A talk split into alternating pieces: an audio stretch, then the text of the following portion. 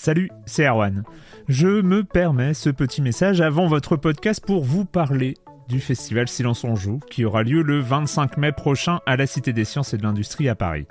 De 10h à 22h, on vous prépare une journée qu'on espère passionnante avec des discussions, des débats au cœur même de la Cité des Sciences et une soirée mémorable dans un grand amphithéâtre. La billetterie est ouverte, le lien est dans la description des derniers épisodes et vous trouverez aussi un lien vers la programmation. C'est 20 euros pour la journée et la soirée, et si vous voulez juste passer nous voir en journée, il suffit d'une entrée classique pour la cité, c'est 13 euros tarif plein avec éventuellement des réductions. C'est la première fois qu'on organise un truc pareil et on espère vraiment que vous répondrez présente et présent. En tout cas, nous, on a très envie de vous croiser de rencontrer celles et ceux qui nous écoutent chaque semaine. Rendez-vous donc le 25 mai et je vous laisse avec votre épisode de Silence en joue ou de la bande-annonce ou de Gâchette gauche ou de Dans la boucle. Enfin bref, bonne écoute. Hiring for your small business? If you're not looking for professionals on LinkedIn, you're looking in the wrong place. That's like looking for your car keys in a fish tank. LinkedIn helps you hire professionals you can't find anywhere else, even those who aren't actively searching for a new job but might be open to the perfect role. In a given month, over 70% of LinkedIn users don't even visit other leading job sites. So start looking in the right place. With LinkedIn, you can hire professionals like a professional. Post your free job on linkedin.com slash people today. Silence en joue, Erwan Cario, bonjour.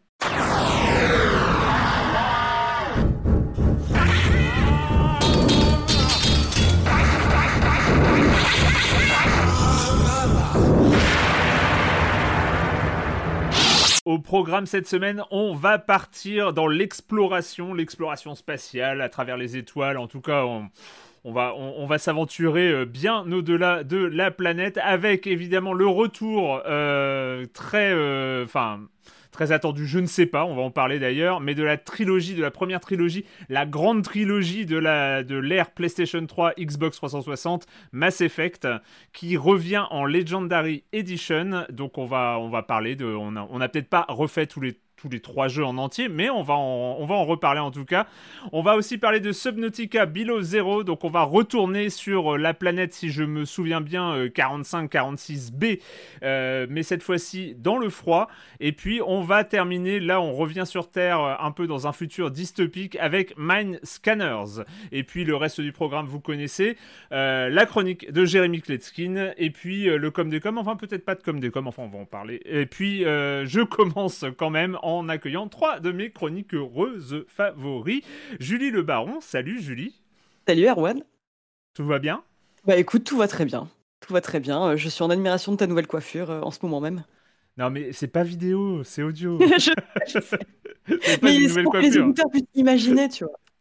Non mais justement là ils vont s'imaginer des trucs. Je suis juste allé chez le coiffeur comme tous les six mois, ceux qui, euh, ceux qui a un effet assez, euh, assez euh, euh, de changement, hein, voilà. Euh, Patrick Helio, salut Patrick. Salut à tous, salut Erwan, comment ça va? Bah écoute, pas mal, pas mal. Du coup, hein, je suis allé chez le coiffeur. Oui, c'est un cap, hein, tous les six mois, c'est vrai que c'est le... Euh, et Marius Chapuis, salut Marius. Salut.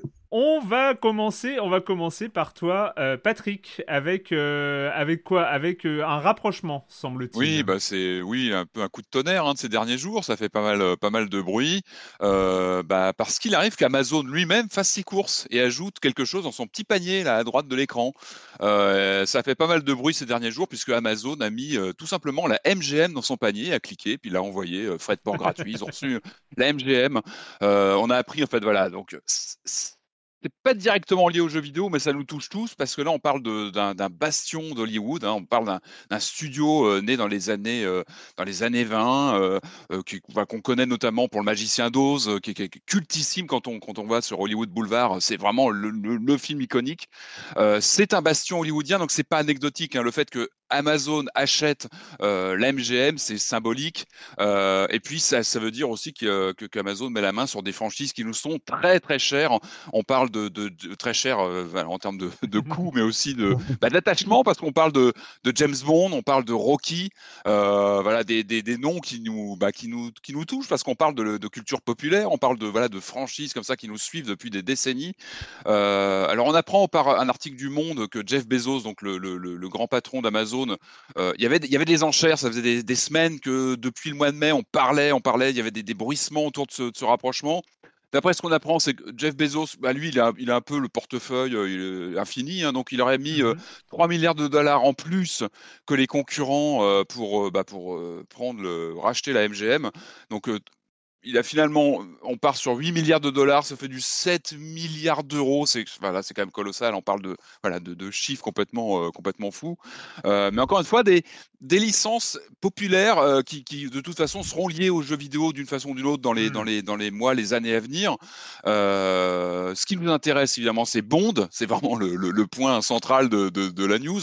A priori, la, la, sortie du, vous savez, du prochain film qui est reporté depuis depuis deux ans, trois ans maintenant, Mm. euh, No Time to Die, il serait toujours prévu en salle pour la fin d'année, si tout va bien. On est vraiment sur, euh, je crois que c'est sur octobre-novembre maintenant. Si- S'il arrive finalement à sortir, ce sera quand même en salle. C'est évidemment sur la suite des événements que tout va, tout va être remis en question. Est-ce que euh, James Bond, ce sera une exclusivité Amazon Prime? Parce que c'est ça aussi, évidemment, le but euh, de ce rapprochement, hein, c'est d'alimenter le, la plateforme de, streaming vidéo d'Amazon. Euh, donc on verra peut-être qu'il y aura une exclusivité de tous les Bonds à venir et même du, du back catalogue qui est important. On parle de franchise Bond, Rocky, on parle de, de, voilà, de séries de films euh, voilà, qui sont là depuis des années, donc avec tout un catalogue qui est existant, qui donc devrait euh, passer en, en exclusivité sur, euh, sur Prime. Mais moi, j'imagine, évidemment, le vrai point de, de friction, c'est pas James Bond. Le vrai problème, ce qui a fait monter les enchères, c'est évidemment, vous êtes d'accord avec moi, c'est l'arrivée prochaine de la version Director's Cut de Rocky 4 que Stallone a- vient de boucler, je crois. Donc évidemment, on se doute que toutes ces enchères, elles sont montées parce que on attend tous des annonces de sortie de ce Director's Cut du, du film mythique des années 80. On ne sait pas encore exactement où il va débarquer, mais du coup, peut-être qu'il sera chez Amazon. On verra comment ça se passe. Voilà, c'était le, le- commentaires. le- le- Les Rockies sont déjà sur Amazon. Hein. Ouais. Ouais. Bon bah du coup Alors. voilà, ça va entériner tout ça et on peut imaginer que les prochains, les prochains seront euh, bah, de- d'entrée chez euh, sur la plateforme. Il y a, il y a d'autres il y a d'autres news sur le même dans le même secteur là, non? Ouais, dans la semaine, on apprenait que Netflix, de son côté, euh, était en train de sonder des, des, des pontes de l'industrie du jeu vidéo pour essayer de se trouver une, euh, une, euh, un leader, quoi, quelqu'un qui serait capable de superviser. Alors, on ne sait pas bien quoi, en fait. On ne sait pas bien si c'est une vraie, une vraie ambition de se développer dans le jeu vidéo, entre guillemets, comme a pu le faire Amazon avec Amazon Studio, Mhm. avec le succès Enfin, qu'on le connaît. Aimerait le faire Amazon. Euh, Voilà, avec le succès qu'on connaît, euh, ou si c'est pour développer euh, plutôt euh, le, euh, le côté euh, euh, expérience interactive, parce que Mm. donc cette info qui a été euh, sortie par euh, The Information, The Information, ouais, ça, euh, a été suivie d'un communiqué de Netflix qui disait de, enfin, qui disait se concentrer vraiment sur les expériences interactives Ouais. pour l'instant. Donc, faut pas s'emballer non Ouais. plus.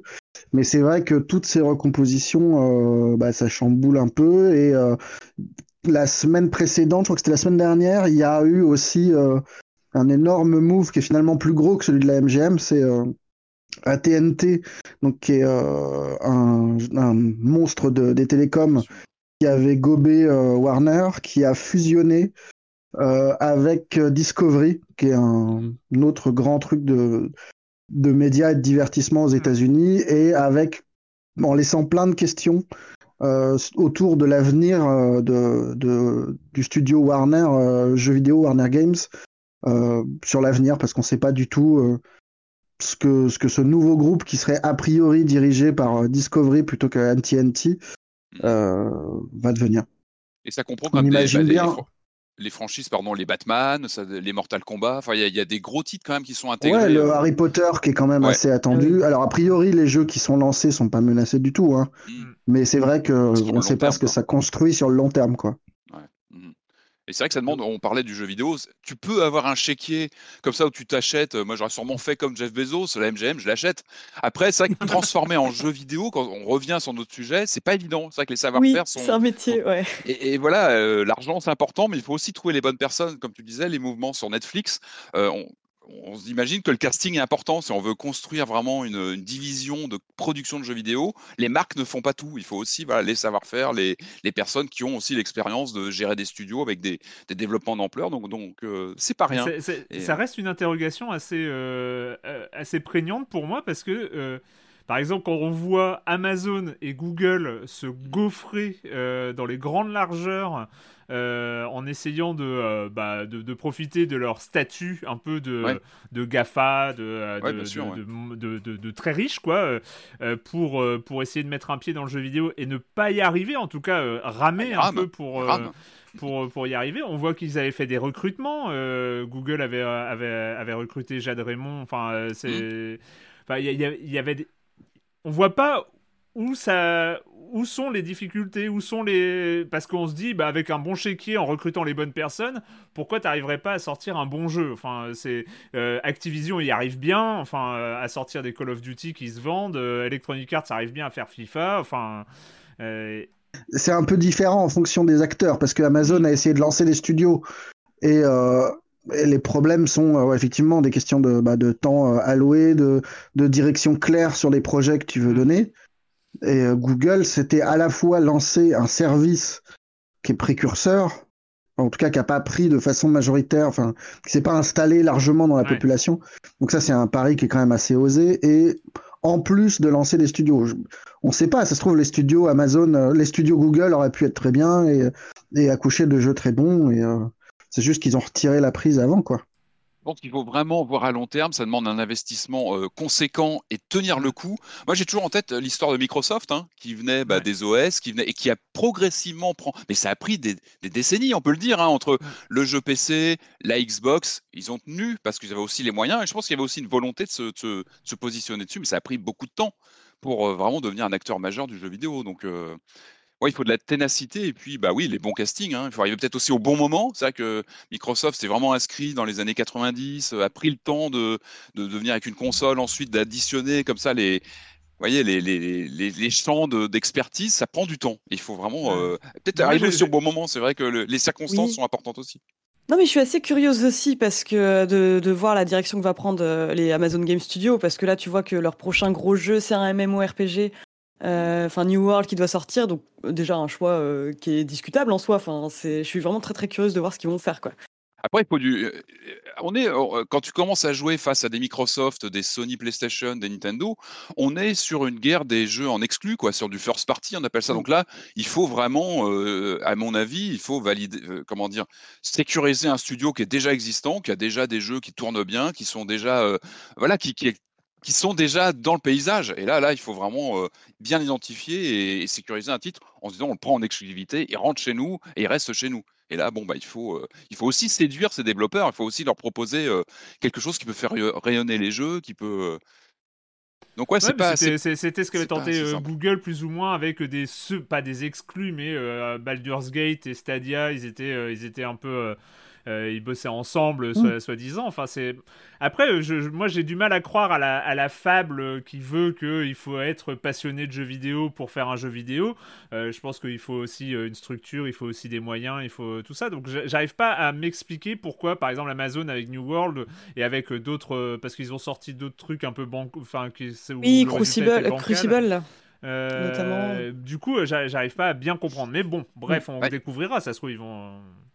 Ils vont jeu Microsoft, comme tu dis, Patrick. Et, bah, moi, je, me rappelle encore de Ed Fries. Je ne sais pas si vous vous rappelez de Ed Fries, qui avait été un peu l'orchestre euh, chez Microsoft, qui avait euh, la personne qui gérait les studios Microsoft au début sur PC, qui avait vraiment, comme ça, agrippé des, des grandes franchises, qui les avait mises en route. En fait, Ed Fries, c'était vraiment une des personnalités qui, euh, encore une fois, c'était une autre époque. Hein. la concurrence n'était pas la même, euh, la diffusion des jeux n'était pas la même, l'échelle non plus. Euh, voilà, c'est aussi lié à l'époque. On voit pas forcément aussi les échecs. Euh, quand tu vois comment EA a pu galérer sur des trucs Star Wars ou mmh. et se planter, lancer des projets qui durent des années, qui sortent rien finalement. Mmh. C'est c'est aussi ça, une oui. industrie de l'échec et de qu'on voit pas forcément de façon aussi claire quand quand c'est des gros studios qui sortent plusieurs jeux par an. Et, euh, Ouais. mais là, c'est vrai que c'est c'est tout de suite très visible, quoi. Et on oublie aussi que Google fait euh, fait des, des valises d'argent avec euh, son store sur le jeu mobile, par ailleurs. Ah oui, non, mais que Google se fasse du pognon sur le jeu vidéo, ça, j'en doute pas une seule seconde. Hein. C'est euh, quand on voit. euh, Quand on voit les- même les chiffres d'affaires, euh, je, sais pas, j'ai vu, euh, j'ai vu passer un truc sur le chiffre d'affaires des, euh, de la partie euh, Ultimate euh, Team euh, sur, euh, pour Electronic Arts. Euh, c'est euh, plus de 1,5 milliard de dollars, je crois, sur la partie rien que sur euh, ce qu'ils arrivent à vendre en microtransactions et tout ça. Donc euh, évidemment, euh, tous les stores euh, Android euh, et, euh, et côté Apple, c'est euh, se font aussi pas mal de sous avec euh, avec le jeu vidéo. Mais après, de là à faire des jeux vidéo eux-mêmes, il y a une grande question. Et des bons Euh, jeux vidéo, c'en est encore une des- autre. Ouais, pour... C'est celle-là, c'est celle-là la bonne question. Euh, l'avenir, l'avenir du jeu vidéo, c'est évidemment les moteurs de jeu, euh, parce que euh, nouvelle génération de consoles, tout ça, plus de puissance, nouvelle génération de cartes graphiques, mais il faut les moteurs qui vont avec. On avait parlé de la première, la toute première démo il y a quelques mois déjà, du prochain, la prochaine version de l'Unreal Engine, et là il y a un nouveau, nouvelle grande, grande démonstration qui est sortie, Julie. Oui, euh, donc euh, l'Unreal Engine 5 a été euh, donc dévoilé, donc il est disponible en early access pour pour les développeurs, enfin pour certains développeurs. Et donc Epic Games a dévoilé une, une vidéo de 15 minutes où on peut voir un peu de quoi est capable le moteur de jeu. J'ai regardé ça ce matin et honnêtement c'est assez magnifique. Enfin, donc euh, il voulait montrer comment le moteur pouvait rendre des environnements naturels de manière ultra précise et détaillée. Et là en l'occurrence on voit des formations de grès rouge. Euh, qui normalement existe euh, à Moab dans l'Utah et c'est absolument magnifique. Après, il y a tout un tas de jargon technique euh, qui est censé être très très impressionnant sur des dizaines de millions de polygones présents. Mais moi, ce que j'en retiens, c'est que c'est vraiment très très beau et que ça laisse présager de bonnes choses pour pour la next gen quoi. Enfin, c'est on, on voit donc non seulement les environnements, mais il y a aussi donc un personnage féminin qu'on voit face à une espèce de géant qui l'attaque avec des attaques de feu et c'est absolument sublime à voir quoi. Je vous conseille de regarder. Hein. Enfin, il y a- on en avait Ouais, déjà parlé, je crois, euh, quand les premières. Je crois avant l'annonce de la PS5, il y avait déjà eu cette Ouais. démo du moteur. C'est hein, ça. et c'était Ouais. déjà bluffant. Et là, là, je trouve qu'on atteint euh, du photoréalisme. Alors, on dit ça à chaque fois, à chaque génération, parce que le- la notion de photoréalisme avance euh, en même temps que le- les technos. Mais c'est vrai que c'est vraiment bluffant. Ouais, le rendu, si on arrive à avoir ça, c'est- vraiment impressionnant. hein. Mais c'est mais c'est rigolo parce qu'en fait, euh, moi ce qui m'a un peu euh, un, un peu fasciné dans, dans, dans cette démo, c'est qu'on sort euh, de l'argument euh, marketing de cette nouvelle génération sur le ray tracing, euh, sur euh, les, les reflets en fait, euh, sur on, a- on en a on en a rigolé ici hein, sur euh, les reflets des visières de casque de moto. Enfin, c'était un peu ça l'argument euh, majeur de la nouvelle génération de consoles. Euh, mais là, on arrive sur les cailloux. Alors, ça peut être ridicule, hein, euh, parce que c'est vrai que la, la démo, elle se lance. T'as l'impression d'être dans le désert et t'as des super cailloux très jolis. Le minéral. Ouais, c'est ça. Le minéral, la minérale c'est un peu ça. Mais même. Mais vraiment, ce que, ce que j'ai trouvé impressionnant, c'est que c'est, c'est, ça, ça joue sur la lumière, la texture, et c'est là où ils vont chercher, euh, et l'ampleur aussi, parce qu'en fait, ce que, ce que dit le désert, c'est euh, l'horizon, c'est, euh, c'est la profondeur de champ, c'est, c'est ce genre de choses. Michel. Mais c'est vrai qu'il y a quelque chose d'un peu plus sérieux, on va dire, que, que le ray tracing, dont on sait Mm. tous aujourd'hui, on a tous constaté que c'est pas du tout la, la- le- le vrai- Merci la à vraie valeur ajoutée de cette génération de consoles. Parce que, un, le ray tracing, ça flingue les performances, mais comme pas possible. hein, euh, c'est, on, l'a, on, on l'a déjà vu sur les quelques jeux qui sont sortis. Si tu veux activer le ray tracing, bah, il y a toujours ces deux modes. Enfin, t'es, dans, t'es sur une nouvelle génération de consoles et t'as un mode performance et un mode qualité. Quoi. Ça, ça, ça le fait C'est pas. un problème Enfin, sur une euh, console, ouais. c'est, euh, tu, tu, tu fais pas ça en lancement de console. Normalement, tu as la performance et la qualité en même temps euh, sur les premiers jeux d'une génération. Et bien, vu qu'ils ont essayé de, vous, de lancer le ray tracing, euh, bah, ils sont obligés de faire ça dès le début. Donc, on sait très bien que le ray tracing, c'est une illusion. Mais là, c'est vrai qu'avec euh, avec des trucs un peu plus. euh, c'est un peu plus tripant, en fait, ce que propose. Euh, Moi, t'as pas l'œil peut-être, ouais, mais plus, Ouais. euh, c'est peut-être plus un peu plus réaliste en fait. Ouais, Ouais. plus, euh, on, voilà, on s'y voit bien manette en main, quoi. Ouais, Ouais, vous avec dites ça, mais c'est bien pratique d'avoir un désert, c'est parce qu'il n'y a pas de flaque d'eau et on verrait bien que les flaques d'eau elles sont vachement moins bien. euh. C'est vrai que ça manquait de visière euh, de casque faire, de moto. ouais. Ouais, c'est. Oui, Patrick, je t'ai Oui. oublié, Patrick, pardon. Euh, il y c'est a, pas grave. Il y a des, des- alors j'allais dire des nouvelles de Resident Evil, mais non, enfin si. Ah, mais, pas oui, vraiment. Un peu, mais quand un petit peu, vraiment. mais un Bah, on petit est peu, toujours dans. Resident Voilà. Evil d'une façon ou d'une autre. Non, on a eu l'annonce d'un d'un de, de- de contenu euh, lié à Resident Evil qui vont intégrer le fameux Dead by Daylight, euh, ce, ce jeu multijoueur asymétrique qui cartonne depuis des années.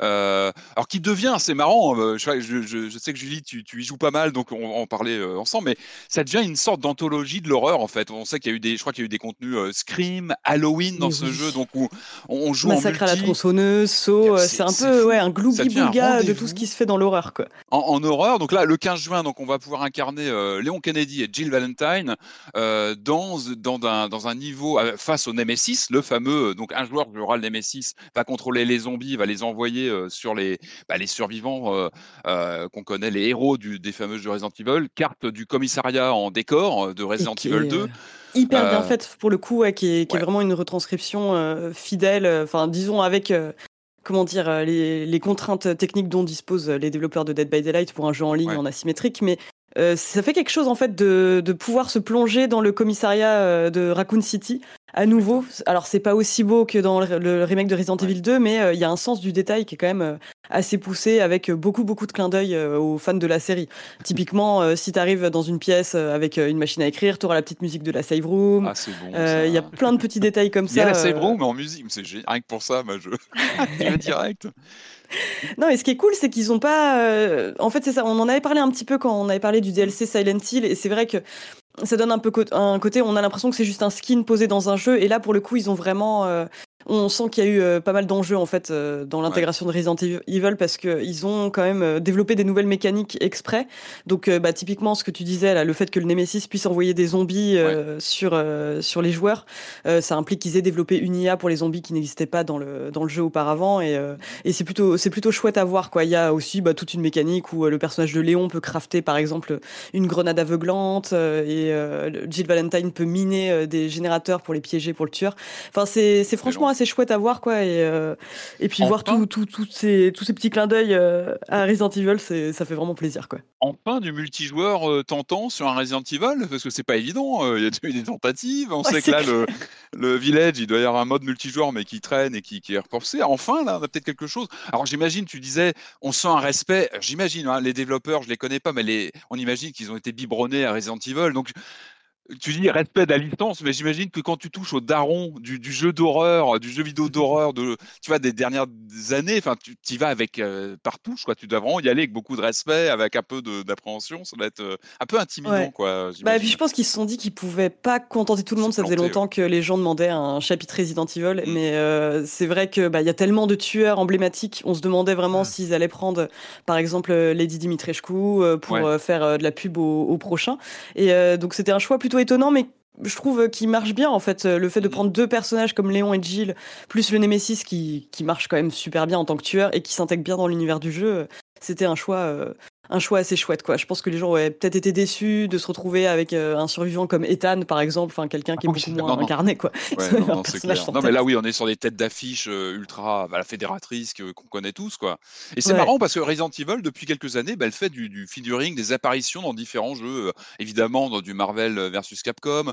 Euh, Il y a pas très longtemps, il y avait eu des skins dans The Division 2 aussi. euh, je crois qu'il y a eu des, des- aussi des échanges avec euh, Left 4 Dead, le fameux, euh, pareil, jeu multijoueur. Donc c'est intéressant, c'est aussi une licence qui, re- voilà, qui, qui rejaillit dans d'autres titres qui, euh, bah, évidemment, euh, euh, signent aussi euh, comment dire, bah, l'inspiration qu'a été Resident Evil pour pas mal de développeurs, pour pas mal d'univers euh, euh, Là, horrifiques. là- cette version-là, dans Dead by Daylight, elle est en early access en fait, c'est ça En alpha Ouais, c'est ça, le Ouais, 15 c'est ça. Enfin, ils font euh, des tests pendant deux semaines et ça doit sortir le 15 juin euh, officiellement. D'accord. D'accord. Cool.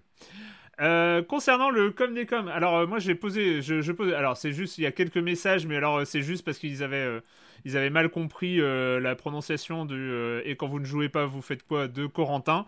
Donc ils se sont retrouvés, ils se sont retrouvés sur des sites porno. Enfin bon, bref, c'était un peu.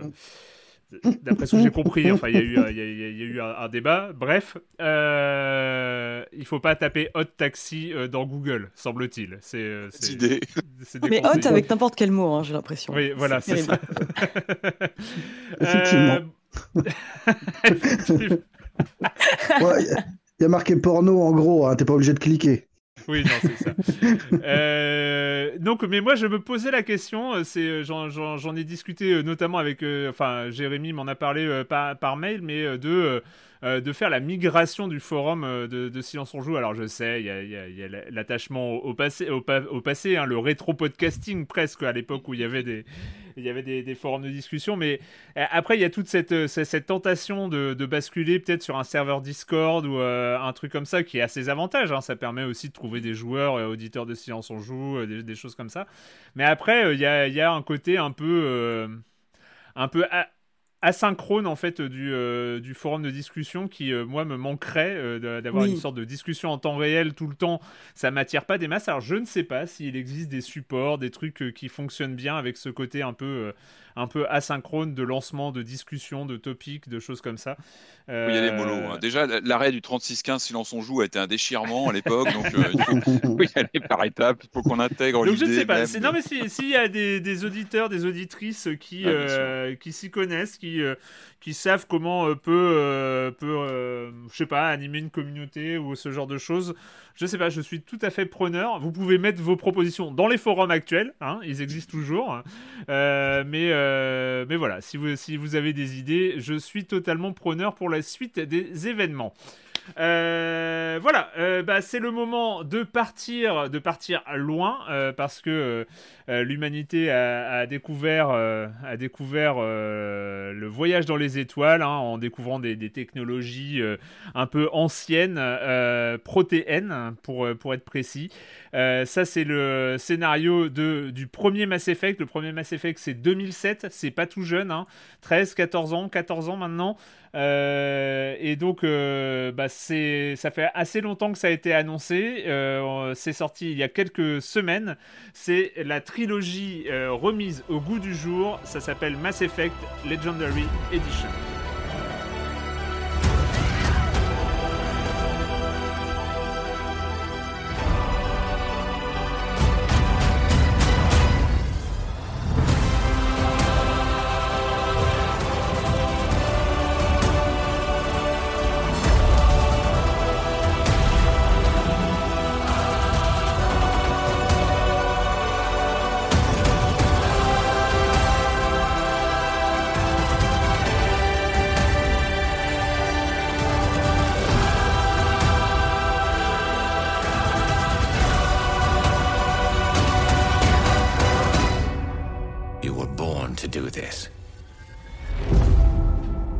Effect Legendary Edition, donc euh, c'est les trois Mass Effect et puis une pelletée de DLC qui vont avec, euh, qui se retrouvent dans un seul jeu.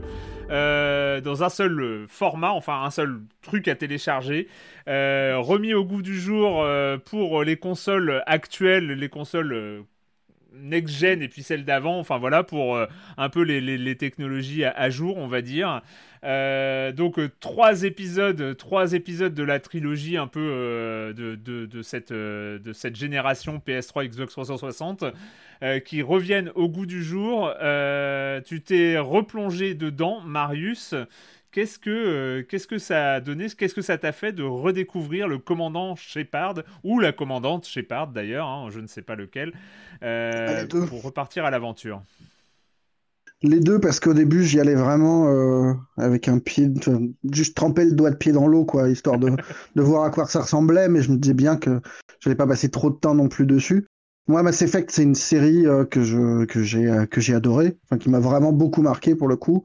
Mm. c'est un, un des rares jeux que j'ai vraiment attendu après ces annonces en 2006 ou je sais pas quoi, et où j'ai pas été déçu une seconde, quoi. Et euh, chaque épisode était pour moi un petit. Euh, donc là, j'étais ravi, ouais, de, de retrouver bah, la musique, l'ambiance de ce de ce space opéra qui euh, qui avait ce site unique à l'époque de de ressembler à, enfin, de s'adresser aux joueurs de la même façon qu'on avait pu euh, être traité dans Babylon 5 ou Battlestar Galactica. C'était on parlait à des adultes, quoi. On parlait pas à, des enfants. On n'était pas avec des super héros euh, magiques. Enfin, c'était pas Star Wars. Même si j'aime beaucoup Star Wars aussi, j'aimais beaucoup Star Wars. Il y avait un ton qui était plus vaste, plus il y avait un plaisir dans le dans la diplomatie entre les races, entre les machins. Enfin, tout un monde dans lequel euh, il fallait se plonger. Euh, et si, si on adhérait un petit peu au principe, c'était formidable, quoi. Hmm. Là, ce qui est assez cool, c'est qu'on nous on nous promet euh, la possibilité bah, de d'enchaîner les trois, ce qui donne un truc, enfin une fresque complètement géante, quoi. Enfin, c'est c'est assez génial parce que moi, effectivement, je les ai faits bah, avec quelques années d'écart à chaque fois, sans forcément refaire l'épisode précédent avant. Donc, hmm. tu, tu, alors le jeu bénéficie à ce moment-là aussi de, de certaines zones de flou et de et, pas, pas, obligé de raccrocher les wagons euh, immédiatement. Là, d'un coup, quand tu enchaînes les épisodes, c'est un peu plus violent, maladroit. Euh, il y a des petits trucs qui, qui heurtent. Euh, mais peut-être qu'il faut commencer par dire ce que c'est que cette euh, Legendary Edition. Ouais. Parce que c'est pas c'est pas un remake du tout. C'est pas euh, c'est pas quelque chose qui a demandé énormément de boulot et et qui vise à, séduire le, public d'aujourd'hui avec une adaptation des, du gameplay. Des... Il y a eu des micro-réglages sur des petits trucs qui étaient vraiment problématiques, mais c'est c'est à peine perceptible. Voilà, c'est bah, des petites mises à jour graphiques, surtout pour le 1 qui piquait un peu les yeux parce qu'il commence à dater. Mais, euh, mais c'est pas, pas hyper marquant. Euh, alors peut-être que voilà, c'est vraiment un remaster et plutôt du genre flemmard même, je trouve. Hmm. Parce que, alors je sais pas vous, mais moi j'ai pas trouvé la VOST, qui est quand même un peu du foutage de gueule. Euh. Donc moi j'ai fait tout le jeu en VO, en VO VO ce qui est quand même problématique. Enfin, voilà, tu ressors, euh, tu sors des jeux qui ont marqué un petit peu l'histoire du jeu vidéo. Euh, n'avoir le choix qu'entre de la de l'anglais et du français, c'est, moi je trouve ça relou. Enfin, c'est vraiment c'est le genre de boulot qui est, qui est pas cool. Euh, la, VF est pas mal. Hein. La VF, oui, moi, bah, à l'époque, je l'avais fait en VF, et, mais c'est juste, c'est, moi, je trouve ça surprenant aujourd'hui où tous les jeux s'offrent, offrent cette possibilité de basculer entre VO, VOST. Euh, enfin, tu vois, tu, peux choisir tes langues. Et... Voilà, c'est plus, enfin, tu vois. On est sur 100 gigas, je crois, à la compile. Enfin voilà, on est, on est ample. C'est pas un travail de titan de, de retranscrire les textes que tu as. Enfin, peut-être que c'est un peu de boulot quand même, mais c'est Electronic Arts, tu vois, ils ont quand même les budgets pour faire ce genre de choses. Il euh, y a zéro bonus, zéro artbook, pas de documentaire, pas de making-of, rien, vraiment. En gros, tu te retrouves avec euh, un launcher, avec les trois jeux, et tu les lances séparément. Mais le truc qui m'a le plus choqué, c'est que, ah, en gros, j'ai regoûté un petit peu au 1, euh, regoûté au 2 au point de le finir, et enchaîné avec le 3. Et il y a vraiment un truc qui m'a heurté, c'est quand à la fin du 2, on te propose un New Game Plus ou de continuer ta partie du 2, mais que le 3 n'existe pas. Donc il faut vraiment que tu quittes la partie pour lancer euh, ah le 3 ah, depuis le launcher. Et c'est con, mais quand tu fais un truc qui est vendu comme euh, une grande fresque et euh, ça, ça, coûtait pas, enfin c'était pas un boulot de dingue de faire deux petites transitions de rien du tout, même en textuel, tu vois, mais juste dire, on sait que tu l'as fini, il y a le jeu d'après, il est là, t'inquiète pas, t'as pas besoin de repasser par les menus. Et, globalement, c'est vraiment un travail de compilation. Hmm. Et le, le gros du boulot en fait qui aurait dû être fait n'a pas été fait, c'est que en, par exemple quand tu finis le 2, t'as un personnage bien bien boosté, tu le relances dans le 3 et tu écrases le jeu. C'est d'une violence, mais euh, en fait, c'est un truc que j'avais jamais fait. Je les ai toujours fait de façon séparée. Euh, c'était une, c'était des générations de consoles très instables avec des Ring of Death, euh, ce genre de choses. Et je sais plus exactement. oui, oui, mais moi, je sais pas pourquoi, mais jamais j'ai fait un Mass Effect avec le même personnage que je, j'amenais d'un, épisode à l'autre. je, recommençais depuis zéro. C'est ce qui m'avait sorti du 3 c'est euh, que j'avais adoré, j'avais fini, euh, j'avais vraiment, j'avais vraiment parcouru en long, en large et en travers Mass Effect 2. J'avais mon équipe avec qui j'étais attaché, tout ça. Et je sais pas ce qui s'était passé, si c'était une sauvegarde que j'avais pas pu récupérer ou, ou le fait que j'étais pas sur la même console. Je crois que c'était sur la même console, mais j'avais, il y avait eu, il y avait eu un truc qui s'était mal passé et j'avais recommencé à zéro le 3. Et, et du coup, ça m'avait totalement frustré en fait. euh, Et là, en fait, ce que tu dis, c'est quand tu finis le 2, tu arrives avec euh, quelqu'un de trop fort en fait. Ouais, en fait, mais ce qui est très frustrant, c'est que ils ont pas du tout réfléchi à comment intégrer les trois ensemble. Hmm. Et par exemple, tu gagnes des pouvoirs dans le 2 qui, que tu perds dans le 3. Que tu, que tu n'ajustes plus parce que parce que c'était pas prévu comme ça. Et, euh, et du coup, c'est quand même assez relou de, de, de poursuivre ton personnage, mais amputé de certains trucs. Et euh, l'arbre de compétences est complète. Enfin, tu vois, ça, ça, ça pouvait valoir le coup de réfléchir à un arbre de compétences, de pouvoir, de machin lissé sur les trois jeux? Pas du tout. Donc tu, tu- oui, tu, tu trimbales tes pouvoirs de l'un à l'autre, mais ils changent, ils sont plus ou moins utiles. Et du coup, tu as vraiment un truc de euh, ah, c'est vraiment un autre jeu, c'est un autre Shepard, même si c'est le même. Et, et surtout, c'est pas équilibré du tout, parce que vraiment le 3, enfin moi j'ai eu le malheur de le lancer en normal. Et c'est limite, tu vois, t'as des vagues d'ennemis qui t'arrivent, parce qu'en plus, il est vachement plus action. Mhm. T'as pas besoin de te, le, le, le cover shooter, t'as même plus besoin de te cover. Hein. C'est, t'es debout, tu balances tes trucs, t'écrases tout le monde, et c'est. Du coup, c'est très frustrant. Ouais. Donc ça, voilà, il faut être prévenu. euh, si on a fait les trois, euh, cette Legendary, c'est vraiment juste un- une compile euh, pour te revendre les jeux euh, en 4K. Ça vaut le coup. C'est probablement plus agréable que de relancer euh, les jeux d'époque, mais euh, c'est pas, c'est pas.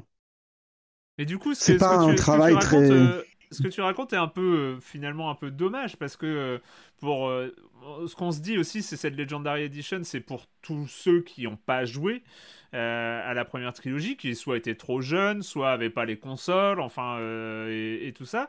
Et c'est vrai que ce que tu dis sur surtout cette continuité 2-3 qui était plus forte que le 1-2 en fait. Le, le, le 2-3 était, je, je- je pense, était plus proche. Euh, si c'est pas géré, c'est un peu, euh, c'est un peu dommage parce que euh, quelqu'un qui, non, non, c'est gé- enfin, c'est géré. T'as quand même. Là, c'était assez marrant. Le- le- la première fois que j'avais fait le 2, enfin, le 2 se finit par une, une mission suicide qui est formidable. ouais, Et je me la suis- fin la première fois, je l'avais fini avec juste une victime. Là, j'avais genre quatre personnes qui sont mortes dans mon équipe. C'était n'importe quoi. Et c'est assez marrant de voir le jeu, enfin le 3, s'adapter en fonction des personnages qui sont morts et des machins. Tu vois, qui te rajoute un personnage lambda pour. euh, Enfin, il se débrouille pour raccrocher avec ça. Ça, c'est bien. Il n'y a pas de problème. Il sait faire. euh, c'était comme ça depuis le début. Et c'était hyper attendu. Parce que je veux dire, si, si j'avais pas ça, c'était. C'était foutu. Mais je me Mais, rappelle que c'est euh, ça qui m'avait notamment sorti, c'est que il y avait des, moi j'avais eu deux morts, dont mon médecin. Euh, Ouais, Mordine. à la- Ah. à la- à la- à l'attaque finale et, et il, a, il, Mordine. a, il a ressuscité au début du 3, ça m'a. Ouais. Ça sort possible. du truc, quoi. Ouais. Donc voilà, faut juste être prévenu de ce truc-là. Faut pas s'attendre à, Hmm. à un gros travail de, de, de remake là-dessus. Et bon. Après, je trouve que ça, ça n'en reste pas moins euh, une, euh, une compile avec trois jeux qui sont très intéressants, qui ont marqué vraiment, enfin moi, moi qui m'ont marqué en tant que joueur. Et c'est marrant de les regarder aujourd'hui avec euh, avec un autre regard, parce que forcément, il y a plein de choses qui étaient hyper révolutionnaires à l'époque, qui semblent aujourd'hui, euh, enfin hyper révolutionnaires, qui étaient vraiment marquantes à l'époque, Hmm. et qui semblent aujourd'hui tenir de, de- du tout venant, quoi. Euh, ne serait-ce qu'un truc aussi con que la roue de la roue de discussion qui avait été mise en place. À l'époque, c'était génial. Enfin, il y avait vraiment un truc euh, où on discutait, on échangeait avec les personnages euh, très vite. C'était dynamique et en même temps clair. Et euh, maintenant, c'est euh, ultra basique, quoi. Mhm. Et ce qui reste, bah, du 1, on, on ne voit que les raiders au départ, dans les démarches. Moi, ce qui m'a le plus marqué, c'est dans l'environnement, parce qu'à l'époque, j'ai le souvenir d'avoir été complètement bluffé par le fait qu'on puisse passer d'un d'une planète à une autre, découvrir. Enfin, tu étais dans une dans la citadelle, donc l'espèce de grande euh, cité spatiale euh, où toutes les races cohabitent. À euh, dix minutes plus tard, tu es dans des installations scientifiques sur une planète de glace et tout. Et tu avais vraiment ce truc de, euh, de, de scope complètement géant. Et là, moi, ce que je vois, c'est un level design un petit peu pourri, un peu vieillot, où c'est des rectangles euh, qui sont camouflés en grande salle avec plein de petits caches-misères et, et machin. Euh, en fait, moi, ça marche toujours au- aussi bien parce que c'est Mm. ça m'a construit en tant que joueur, et mais je suis vraiment curieux de voir ce que ça peut donner sur un public euh, contemporain, quoi. Des gens qui découvriraient le jeu aujourd'hui. Je sais pas dans quelle mesure tu peux être vraiment transporté par un rectangle avec des, plein de petits, euh, petits murs d'open space qui te, qui te font croire que c'est une grande salle. Euh, Mais tu, penses que le jeu il peut se tenir aujourd'hui? port, quoi. Ouais, après, après voilà, là c'est vraiment. Enfin, moi j'ai, j'aurais tendance à ne voir que les que les aspects négatifs de cette fresque euh, géniale, mais il y a, enfin, je veux dire, dans, dans, dans l'écriture, il y a quand même un truc qui, qui a du souffle, qui a, qui a du, hein. qui, est, qui est, intelligent. Euh, pas toujours. Moi, là encore, moi, ce que je voyais, c'était euh, plein de petits défauts d'écriture, plein de trucs qui m'avaient, qui m'avaient pas du tout sauté aux yeux à l'époque. Je sais pas si c'est parce que l'écriture de jeux vidéo a changé et, euh, et c'est complexifié ou c'est parce que euh, j'ai vieilli ou que je, je m'émerveille un petit peu moins. Euh, il y a encore un côté un peu trop binaire dans le parangon renégat, et, mais mais il y a, y a quand même il y a une façon voilà enfin il y a une façon de s'adresser à toi qui est qui est qui est adulte quoi. On te prend pas pour un débile. on te il y a, y a plein de petites maladresses. Il y a tu, tu dis qu'il y a plein de DLC qui ont été rajoutés c'est une enfin, la moitié des DLC c'est vraiment des catastrophes pour le coup. Il y a des euh, dans le 2, moi c'était assez marrant dans le 2 parce que j'avais pas prévu de le faire. Je me suis laissé happer pour le plaisir de retrouver des, des compagnons, des machins, des trucs. Ah oui, et puis euh, du coup là je vais aller là. Et puis je me retrouvais au milieu d'environnements que je, que je reconnaissais pas du tout, qui étaient en fait ces DLC que j'avais jamais fait. Et il y en a mais qui sont catastrophiques. Il y a une mission de casse euh, dans une dans un, dans un grand penthouse machin mais qui est nullissime, où tu dois chercher des indices. Enfin, c'est vieillot, c'est très très douloureux. Mais, mais n'empêche que le jeu est, formidable. Enfin, tu vois, mm. je me suis fait happer pendant 30 heures euh, très volontiers par, par ce truc-là. Ce qui est Enfin, je parle beaucoup là, mais moi, ce qui m'a le plus marqué, bien, en fait... attends, euh, on a beaucoup parlé pendant Resident Evil. Euh, c'est ton moment là. ce qui me marque le plus, en fait, c'est à quel point, quand tu passes du, du 1 au 2 au 3, à quel point tu vois BioWare s'effondrer, en fait. Changer d'identité, euh, changer d'orientation, oublier, tourner complètement le dos au, RPG. Alors déjà, le, le, premier est moins RPG que dans, dans mon esprit. Il y a quand ah même euh, une petite dimension. Ah, ouais, dans, dans... j'avais souvenir d'un truc un peu quand même exigeant, un peu. En fait, c'est quand même beaucoup de, de pam pam boum boum, hein, euh, avec des pouvoirs, des machins. T'as quand même beaucoup ce truc de, de pause active euh, pour déclencher tes pouvoirs, qui reste dans le 2.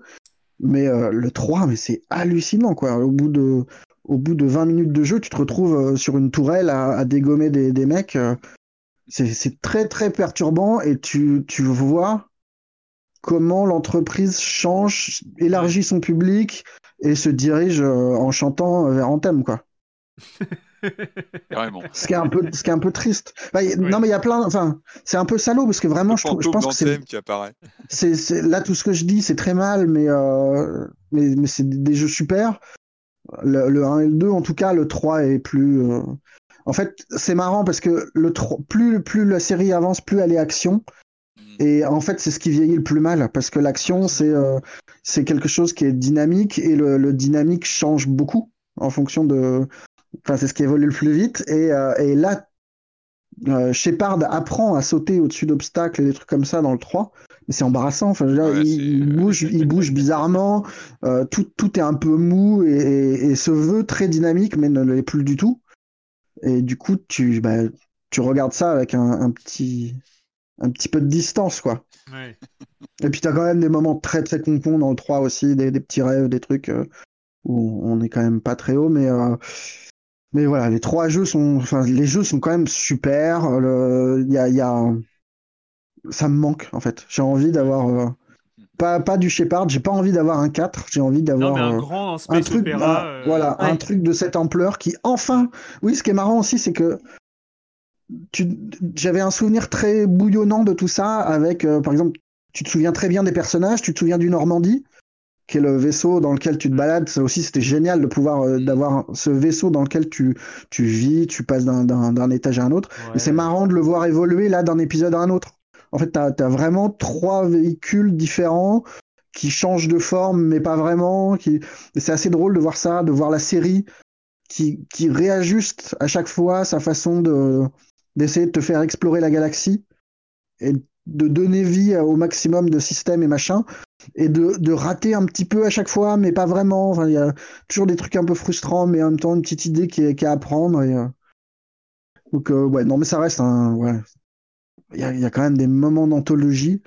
Et, c'est beau. Il y a des moments, enfin, moi, il y a des moments dans le 2 où je faisais des screens toutes les 30 secondes tellement. Euh, tellement c'est. Enfin, t'as quand même un truc épique, quoi. Vraiment assez bluffant d'atterrir, de voir. Euh, T'atterris sur une planète, tu vois un mur de, fumée qui fait, euh, je sais pas, 3 km de haut. Et tu sais que le truc t'arrive sur la gueule, enfin, c'est super. Bah, ça, ça me fait vraiment rêver. Ça reste un des jeux qui me font rêver. Non, c'est clair. Patrick, euh, est-ce que tu as retrouvé ce rapport-là à, cette licence? Euh, bah Pour moi, on est vraiment, enfin moi, je l'ai vraiment vécu. Je me suis vraiment, euh, moi, focalisé sur le premier parce que c'est vrai que le, premier Mass Effect, tu le disais, Marius, il date de 2007, donc il a cristallisé pas mal de, de questions sur le vieillissement du jeu, sur. Alors c'est vrai, comme toi, je pense au début, vraiment, je me suis, moi, j'étais, j'ai tout de suite tiqué sur, bah, sur le, le côté daté de, du, de l'aspect action. C'est vrai que les, les gunfights sont, sont, sont un peu imprécis, sont mous. J'avais l'impression d'avoir relancé un jeu sur ma GameCube parfois. Je me disais, oulala, là c'est raid. On sent une raideur. C'est pas, on sent qu'il y a plein de codes qui ont évolué depuis sur le, vous savez, tous les systèmes de cover. C'est très raid. On n'est pas à l'aise au début. Vraiment, les, les, vraiment les premières minutes, je bataillais un peu avec le jeu en me disant, oulala, là ça a pris un sérieux coup de vieux. Je m'étais focalisé vraiment sur le côté vieillissement des, des technos. Parce que comme tu l'as bien dit, hein, on est plus sur un rafraîchissement, sur une mise à jour que sur une refonte vraiment du jeu. On sent qu'il a été un peu dépoussiéré, mais qu'il est toujours dans son jus. Et puis, et puis, et puis il y a vraiment le syndrome Madeleine de Proust, quoi. C'est que tu retrouves. C'est marrant parce que le jeu, il a donc, il a 14 ans. Et pour moi, il fait partie déjà de mon passé de joueur. Et en y rejoignant, il y a ce phénomène de je sais pas comment dire, tu revis un peu ton expérience d'il y a 14 ans. Il y a quelque chose de on parle de Madeleine de Proust, hein, ça fait un peu cliché de dire ça, mais il y a, y a ces sensations.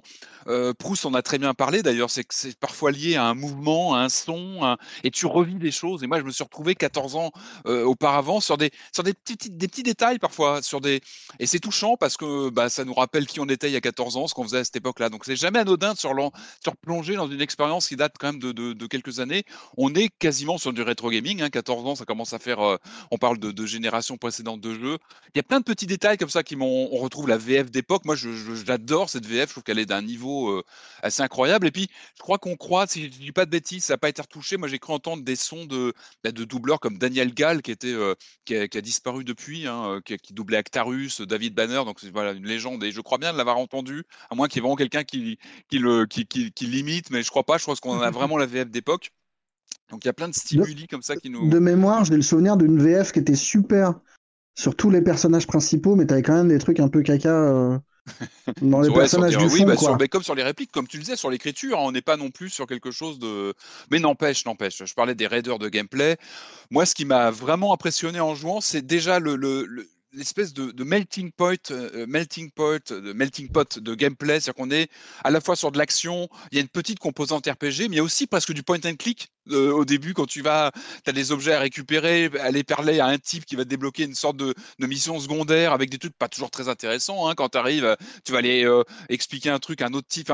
il y a presque un côté point and click à l'ancienne, et on sent que le jeu, comme ça, se nourrissait de, de pas mal de, presque un, jeu somme qui, qui attrapait plein mmh. d'influences de, de, en 2007 des années précédentes. Donc je pense que c'est aussi ce qui a fait la réussite de Mass Effect, c'est qu'il y a de l'action, il y a du RPG, il y, a du, il y a un côté aventure qui est bien là aussi.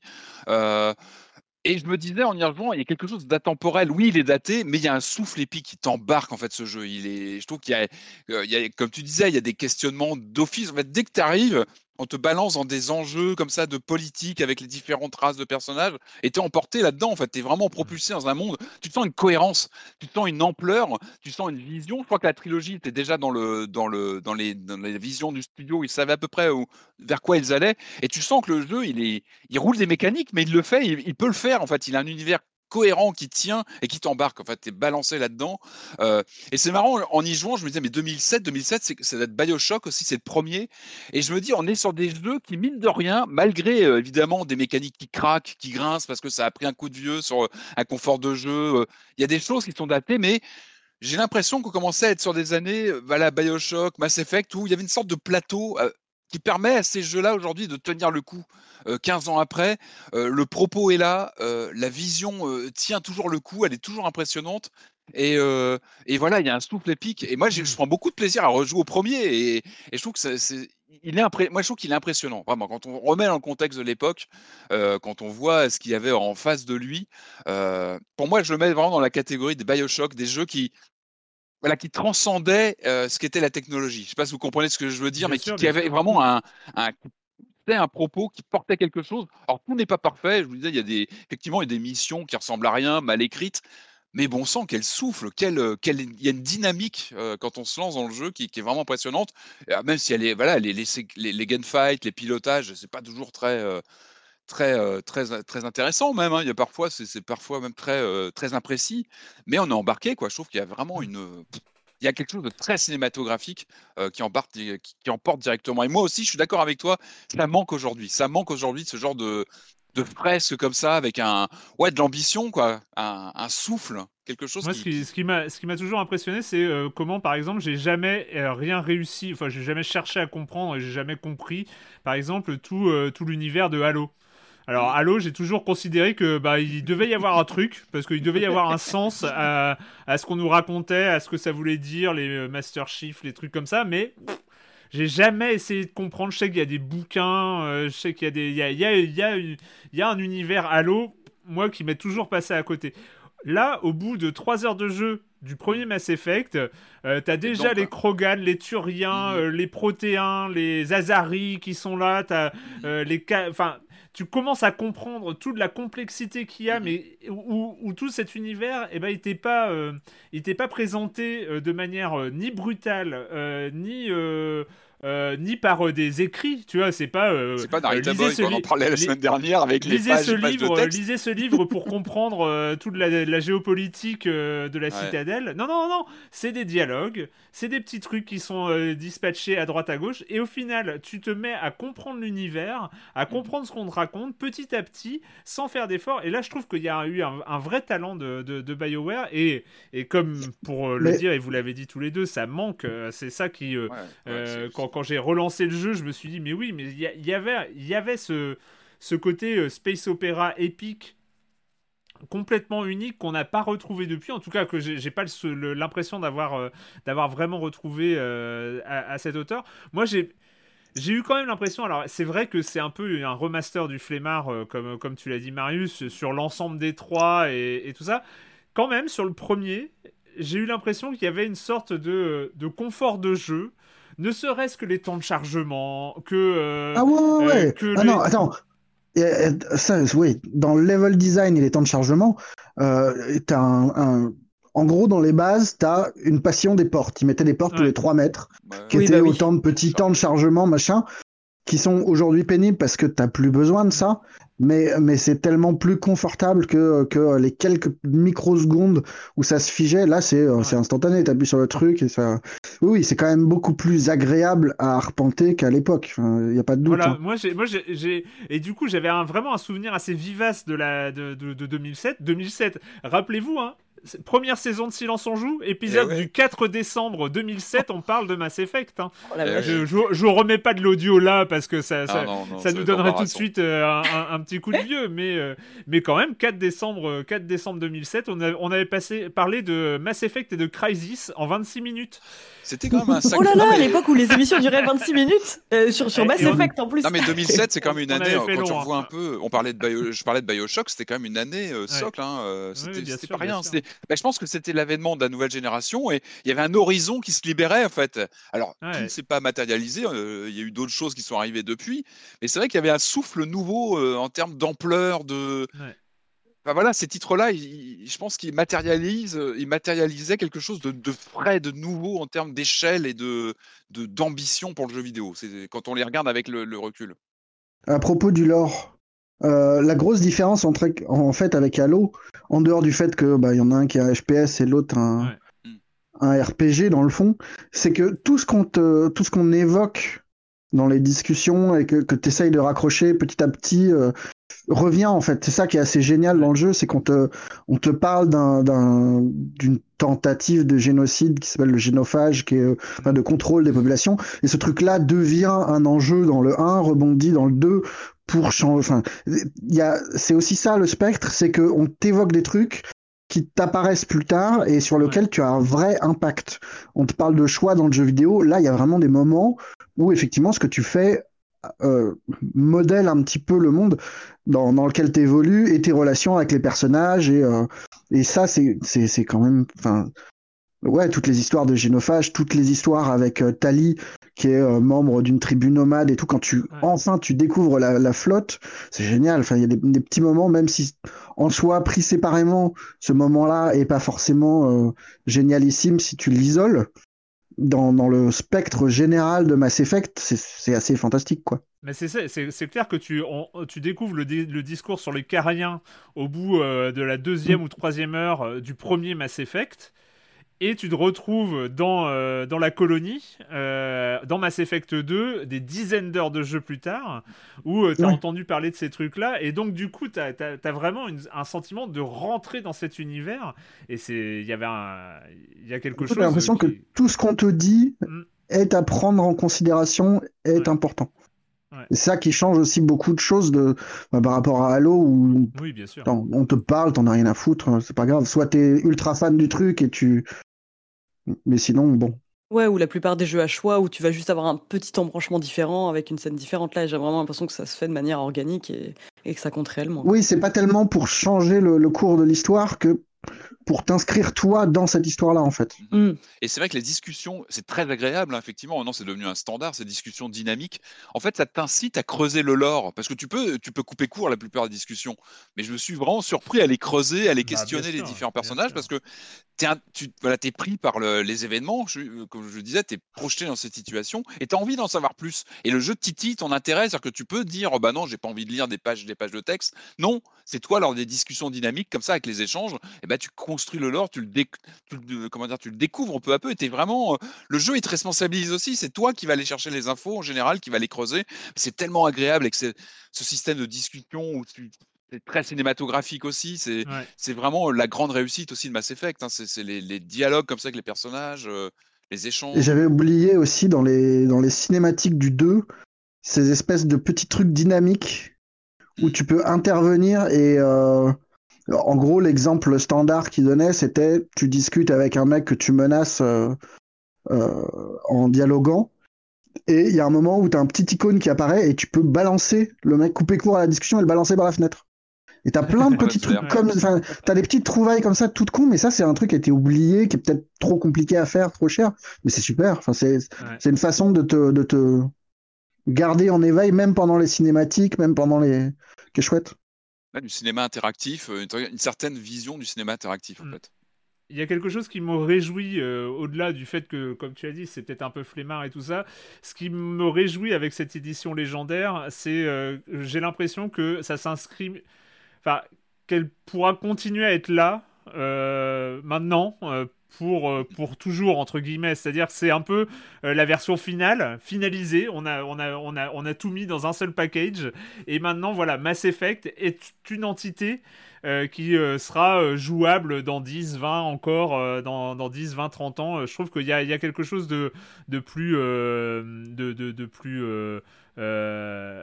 Définitif, quoi. Enfin, Ouais, sans la voilà. trilogie, parce qu'il y a eu d'autres Ouais. choses autour de Mass Effect. Mais ouais. en tout cas, la, la trilogie originelle, oui, elle est, elle est regroupée. Elle est regroupée et elle, elle- voilà, elle, elle pourra euh, être euh, en solde. On pourra, enfin voilà, je sais pas. Je, je pense que il y a plein de gens. euh, Voilà, il y a combien de joueurs qui ont aujourd'hui euh, 25 ans, euh, qui n'avaient pas forcément l'âge de euh, de jouer à, à- à Mass Effect à la sortie. Enfin, je sais pas. Je trouve que c'est vraiment un truc euh, très impressionnant. Et moi, même si elle est en fait, je m'attendais à ce que ce soit beau. Je m'attendais tellement à, à ce que ce soit raid, surtout le premier, Ouais. que finalement j'ai trouvé jouable. Enfin, euh, je m'attendais tellement à ce que ce Oui, soit. non, euh, ça, se- un ça peu, euh, quoi. Ouais, moi j'ai trouvé plutôt jouable en fait, plutôt euh, pas désagréable en tout cas. Et en termes de refonte graphique, vous étiez satisfait? Enfin, je veux dire, euh, c'est des micro-améliorations vraiment ou euh, Je suis, je suis un peu dubitatif, euh, notamment sur les textures de peau euh, dans le premier, euh, qui sont un peu euh, trop précises pour euh, la. pour- enfin, Il y, a- il y a une sorte de dissonance entre la, la- la- le grain des textures de peau. Mhm. Et euh, les polygones un peu grossiers euh, qui, euh, qui, les, qui accueillent, en- entre guillemets, qui, atte- Ouais. qui accueillent ces textures. J'aurais préféré. Enfin, moi, je pense qu'il n'y avait pas besoin de mettre les taches de rousseur euh, et les, les trucs comme ça. Enfin, les trucs un peu trop, euh, un peu trop précis, un peu trop piquants, en fait. Je trouve que. Mais bon. C'est du je chipote, euh, c'est non ça passe. Hein. Enfin, franchement, ça c'est très bien. J'avais oublié aussi à quel point euh, le jeu t'encourage à garder les modèles de Shepard euh, créés par le jeu, parce que dès que tu es dans l'éditeur de personnages, Ouais. tous tous les personnages ressemblent à des raisins secs euh, atroces. C'est terrible. Vraiment. Ouais. Mais en gros, on te propose de garder le Shepard euh, homme ou femme euh, tel que les, les développeurs l'ont construit, ou de faire ton personnage à toi, mais Ton propre raisin sec, quoi. voilà, c'est un petit raisin sec posé sur une. Oui, j'ai toujours gardé le Shepard euh, originel. C'est euh, ça, ça me va très bien. Ah, j'ai le souvenir de longues heures sur le 1 à regretter d'avoir fait euh, un raisin sec. Euh, Mass Effect édition légendaire. Je j'ai pas fait mes devoirs. Il coûte euh, il coûte euh, je sais pas. Ah, oh. Il Bah, coûte. il, est, il doit être plein pot, hein, je crois, dans les 60, 60 70, non? Je pense. Oui, je pense, ça m'étonnerait pas. ouais. Je m'en fous, je vais. Après, il y a du contenu, hein, il y a du contenu, même si ça date de quelques années. Après, ça pose la question aussi de la- l'exploitation euh, voilà, de titres comme ça qui ont quand même quelques années déjà d'existence. Euh, Mais bon, là, t'as du contenu, effectivement. du Donc, contenu, euh, hein. édition légendaire, euh, prix, euh, prix standard de, euh, de sortie euh, 70 Mm. euros, 60-70 euros. Il est en promo, euh, tout ça, vous pourrez, le, vous pourrez le trouver. Vous pourrez l'acheter plus tard si vous voulez, si vous n'êtes pas pressé. En tout cas, c'est vraiment Mhm. un, euh, un peu un indispensable euh, à, à jouer, je trouve, de mon point de vue. Euh, Oui, sachant on va- que sachant qu'ils vont ressortir la licence dans, dans les années à venir, puisqu'il y avait eu un trailer d'annonce. euh. Enfin, c'est c'est pas totalement euh, déconnecté de- d'une certaine actualité aussi. C'est vrai, c'est vrai. Euh, On, on nous a, on nous a promis, euh, on nous a promis un nouveau, un nouveau Mass Effect. Euh, c'est le moment d'accueillir Jérémy Kletskin et sa chronique Jeux de société. Salut Jérémy. Salut Erwan, je l'avais teasé dans un épisode précédent, cette semaine on va parler de la peste bubonique de la mort noire. Je ne back pas énormément de projets sur Kickstarter, faut dire que les gros jeux avec plein de matériel, plein de figurines et souvent des mécaniques pompeuses, faut le dire, ça m'attire un peu moins. Bon j'ai Conan avec toutes ses extensions, le 7 continent, etc. Mais je préfère quand même les petits jeux innovants. Et c'est comme ça que j'ai découvert un petit éditeur qui s'appelle Facade Games, qui nous sort un jeu par an environ sur Kickstarter. Tous leurs jeux ont le même format, une boîte chiadée en forme de livre qui fait son effet dans une bibliothèque. Je vais les dates, vous allez voir, en 2017 j'avais backé Tortuga 1667, en 2018 j'avais backé Deadwood 1876, et cette année en 2021 c'est Bristol 1350, le jeu dont on va parler aujourd'hui. Même si les illustrations et le thème sont assez lourds, on est quand même dans une situation assez burlesque. Les joueurs jouent le rôle d'habitants de la ville, une comtesse, un serf, un hors-la-loi, un maçon, un chevalier, etc., qui cherchent à tout prix à s'en échapper en se planquant dans des chariots pleins de pommes. Et donc il y a trois chariots qui vont parcourir les 17 cases linéaires de la ville, les joueurs sont des pions qu'on posera dans l'une des trois cases disponibles sur chaque chariot. Ensuite, on jettera les 6 dés qui sont tous identiques. Les faces sont divisées en trois couleurs, celles des chariots. Les deux faces de même couleur peuvent représenter un rat ou une pomme de cette même couleur. Les joueurs vont chacun avoir l'opportunité d'utiliser une action avant qu'on avance les chariots en fonction des couleurs des dés à la fin du tour. Durant toute la partie, les joueurs ont deux cartes symptômes numérotées de 1 à 4 dans leurs mains. Attention parce que si à tout moment vous dépassez la somme de 6, alors vous serez secrètement infecté par la peste et ça c'est irréversible. Le but du jeu étant de passer la ligne d'arrivée tout en étant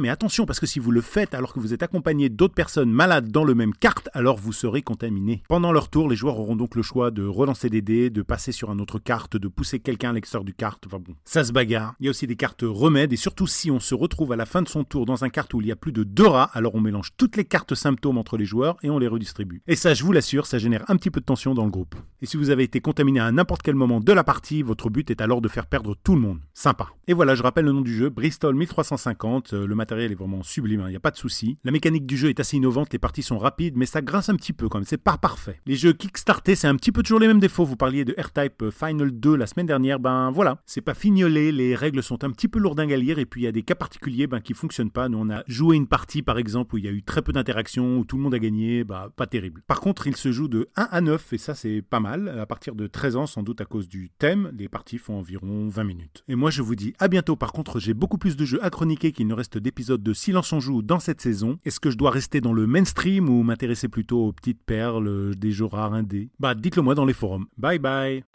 Bye bye Jérémy. Euh, j'ai pas, j'ai pas d'avis. Euh, j'aime, j'aime bien les deux, mais c'est vrai que les perles, hein, les perles dont on n'a pas entendu parler, c'est toujours, c'est toujours très bien aussi. Euh, prends les meilleurs, voilà. Ça sert à rien. C'est le meilleur conseil qu'on puisse te donner. Prends, prends ce qui se fait de mieux et euh, les petites pépites méconnues, on double, Voilà, c'est ça. Euh, il y a il y a quelque temps, euh, bah alors on était un peu passé à travers. On va pas se mentir. Le premier Subnautica euh, reste dans l'histoire de Silence on joue Un angle mort. un angle mort un peu On peut le honteux. dire. Un- on peut le dire. C'était euh, c'était pour beaucoup euh, c'était pour beaucoup le, le jeu de l'année. Euh, le jeu de l'année de, de 2018, euh, Sub- Subnautica, et nous on était totalement passé au travers. C'était, euh, je sais, j'ai pas d'explication, hein, j'ai pas d'explication. Pourquoi, pourquoi, je ne sais pas. Alors parce qu'il y avait, voilà, c'était non, j'ai pas. je- je- J'essaye d'en trouver encore aujourd'hui. Pourquoi est-ce qu'on n'a pas parlé de Subnautica? Vous pouvez autant Mass Effect, hein, 4 décembre, euh, 4 décembre 2007, euh, ça on était là, mais Subnautica janvier 2018, on n'était pas là. Donc, euh, donc voilà. Et euh, il n'empêche, il n'empêche Subnautica avec euh, son principe d'exploration, crafting, survie dans un univers inconnu, sous l'eau, en allant dans les profondeurs et comme ça en débloquant un monde vers le bas euh, avait, avait vraiment, euh, vraiment euh, marqué, euh, marqué énormément de joueurs. Donc forcément, ce Subnautica euh, Below Zero, on a envie de voir à quoi ça va ressembler. Some of the wildlife down here is very grabby.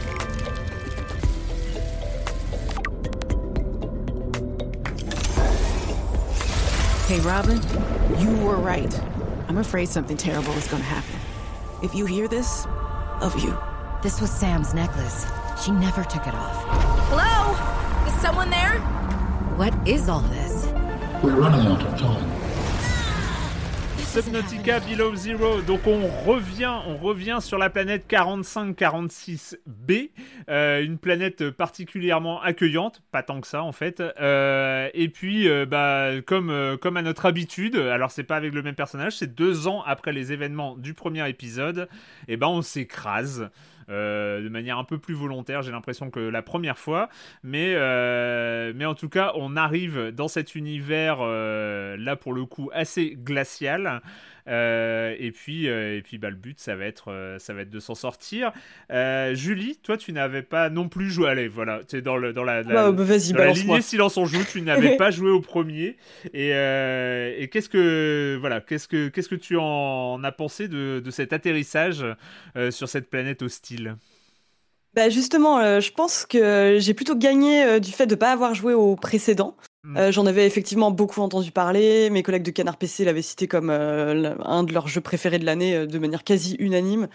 Et euh, le, le- de ce que j'ai compris, en tout cas, c'est que ce Below Zero, donc qui était pensé à la base comme un DLC Mm. avant de constituer une suite à part entière, reprend complètement en fait le principe de Subnautica à l'origine.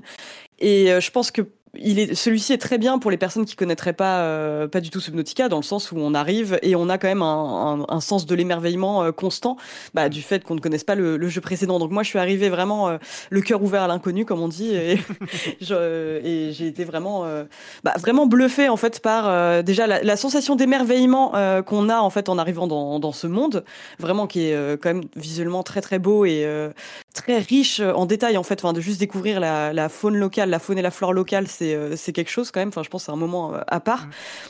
Qui, et ces moments d'émerveillement laissent vite place à des moments d'effroi total euh, que j'avais pas du tout anticipé moi à titre personnel, mais c'est il y a vraiment un contraste entre la, la surface. Donc là, bon, même si on est dans, des températures glaciales et c'est effectivement un environnement hostile où si on passe un peu trop de temps, on peut souffrir d'hypothermie. Euh, mais il y a quand même quelque chose où quand tu commences à aller de plus en plus profondément à découvrir toutes les immondices qui peuplent les abysses, euh, c'est euh, ouais, c'est c'est vraiment vraiment très très fort. Et alors moi, il y a, il y a quatre modes qui sont disponibles pour pour Subnautica Below Zero. Donc il y a le mode, disons, on va dire plutôt le mode normal où on est en mode survie avec une jauge d'oxygène à surveiller, une jauge de faim et de soif. Mm. Il y a aussi euh, un mode extrême où euh, toute mort est définitive, un mode libre vraiment en bac à sable où on est complètement affranchi du côté, euh, on s'affranchit complètement du côté scénario du jeu, parce que là pour le coup le scénario est beaucoup plus poussé que dans l'épisode précédent de ce que j'ai compris. Il y a une histoire, il y a des éléments de narration, on dispose d'un carnet avec des espèces, des espèces de logs audio en fait auxquels il va falloir souvent se référer pour avancer. Et euh, alors moi ça m'a beaucoup plu. Euh, je pense que j'aime bien en fait l'idée de pas du tout être prise par la main et c'est vrai qu'on l'est un peu plus dans celui-ci euh, visiblement. Mais euh, j'aime bien euh, le fait d'arriver ouais, dans un terrain qui nous est complètement inconnu et de tout découvrir par soi-même. Donc ce que j'ai fait au début, hein, c'est que je, je me suis vraiment laissé aller pour découvrir les zones et très très vite, t'apprends en fait à comment dire à étudier un peu le comportement des bestioles qui t'entourent. Mais euh, moi j'aime bien en fait ce moment-là où on est un peu comme un explorateur. C'est quelque chose que j'avais ressenti dans un jeu qu'on avait fait récemment euh, à une autre échelle, mais comme dans Paper Beast en fait quoi, où Ouais. tu t'arrives dans un monde qui a ses propres règles et, et c'est à toi en fait de de t'adapter à tout ça. Et moi forcément le début euh, s'est passé de manière euh, euh, plutôt aléatoire dans le sens où j'ai piqué un bébé manchot à une mère pingouin qui m'a tout de suite attaqué, j'ai été gelé par des créatures, mais il y a je trouve un plaisir de la découverte qui est quasi constant et il y a donc, t'en as parlé, les mécaniques de crafting qui restent, on peut donc, à mesure qu'on avance dans le jeu, amasser des ressources pour pouvoir aller de plus en plus profondément. Donc moi, j'ai passé euh, quelques heures sur le jeu. Je sais que euh, dure à peu près une vingtaine d'heures et je pense qu'il me reste énormément de choses à explorer. Mais euh, j'étais assez soufflée en fait de me dire qu'à chaque fois qu'il y a un endroit qui attisait ma curiosité, que ce soit parce que je vois un rayon de lumière ou euh, une espèce de structure un peu bizarre, à chaque fois que j'y allais, il y avait quelque chose. Et ça, euh, je trouve ça quand même assez fort, quoi. Patrick, ce Euh, ouais, non, mais je pense que ouais, Julie, t'as bien résumé le. Moi, je trouve qu'il y a un choc visuel. Alors moi, pareil, hein, j'avais pas, j'avais pas fait le premier. Donc là, cette semaine, pour tout vous dire, j'ai lancé donc euh, celui-ci. J'ai relancé aussi le, le précédent euh, pour voir, voir un petit peu les différences. Alors c'est vrai qu'il y a un moi, je sors de Resident Evil euh, Village, donc euh, c'est vrai qu'il y, a un- il y a un contraste aussi d'ambiance qui, qui peut faire du bien aussi entre deux, entre deux parties de Resident. euh, voilà, d'avoir quelque chose de plus frais, de plus euh, euh, naturel. De... Après, c'est loin d'être plus décontracté parce que, co- comme, tu l'as très bien dit, c'est vrai qu'on est, on est, ouais, on est, on est frappé par le, le côté, on en prend plein la, la- la figure en arrivant. C'est joli, on a envie d'explorer. Très vite, on se rend compte qu'on est pris. en fait, je trouve vraiment l'appréhension. Alors, c'est vrai que le jeu est plus guidé visiblement que le, précédent, mais euh, il y a vraiment une question de euh, d'exploration, de, de s'accaparer. euh, je trouve que les premières heures, il y a quelque chose de fascinant sur. On est en stress parce que très vite, on se rend compte que l'oxygène, c'est vraiment, bah, c'est vraiment la ressource primaire, première du jeu. On est tout le temps l'œil sur le compteur d'oxygène pour voir combien de temps on va, pouvoir explorer. Et du coup, avec ces, ce, comment dire, ce- cette obligation d'être très prudent, on a vraiment une façon de- d'explorer les alentours de notre base, la première base sur laquelle on, se, on va se, se- se- se poser euh, sous l'eau.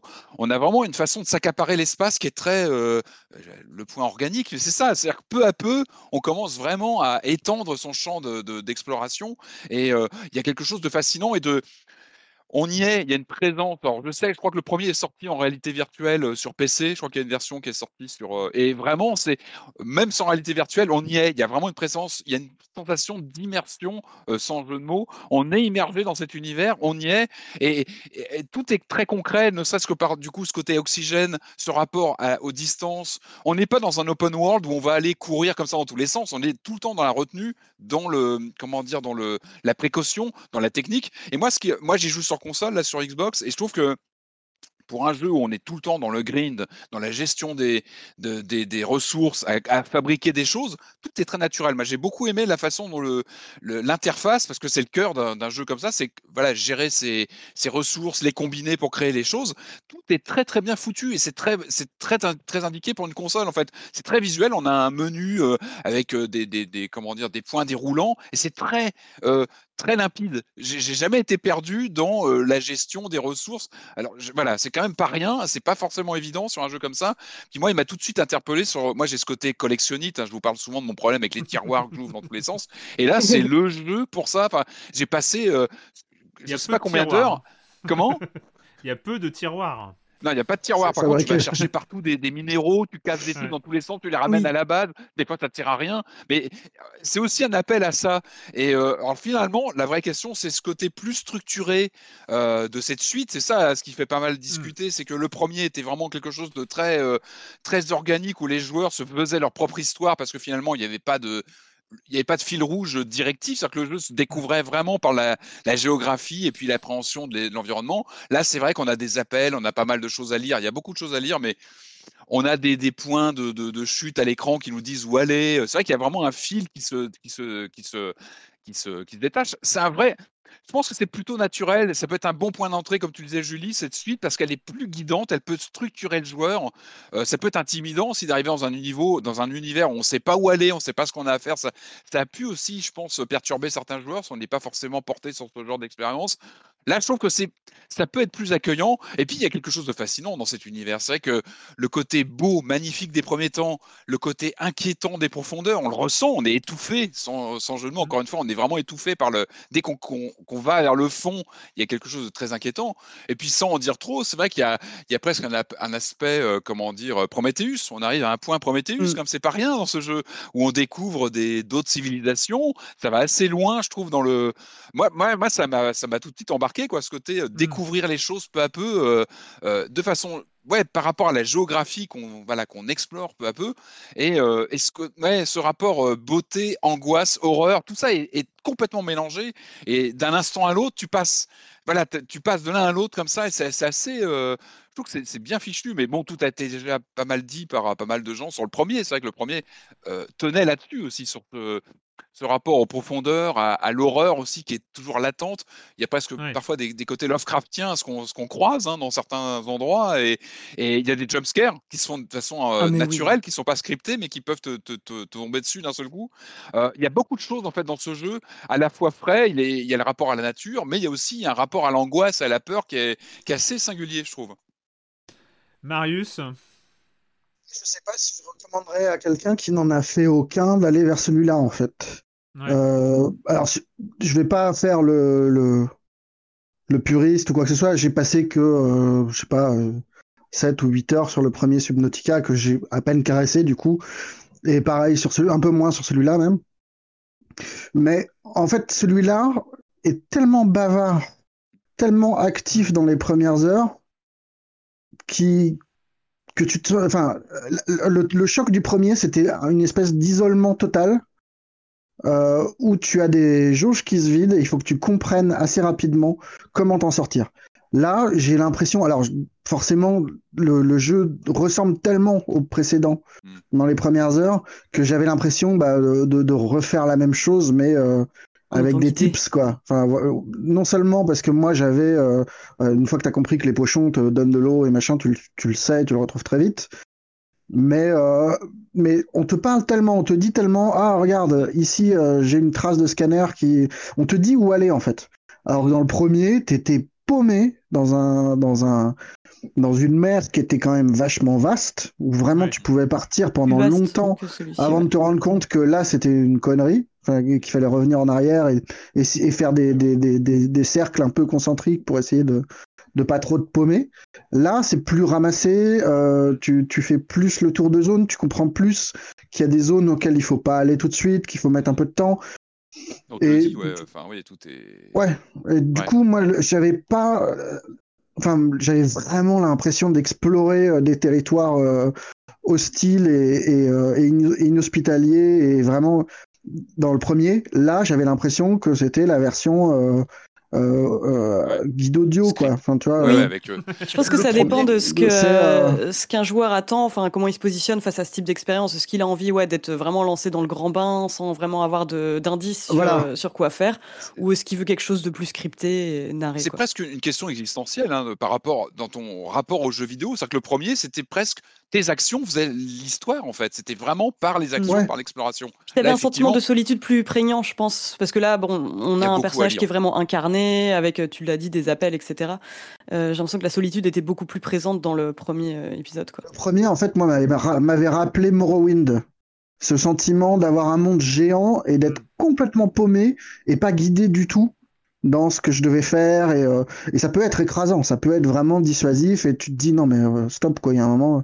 Là, pas du tout. Je veux dire, on- au bout de quelques heures, tu rencontres une personne qui te parle, qui est là physiquement devant toi. C'est très étrange, en fait, dans ce Mm. jeu-là. Et, euh, et en fait, j'ai pas réussi à continuer parce que j'avais l'impression d'avoir la même chose.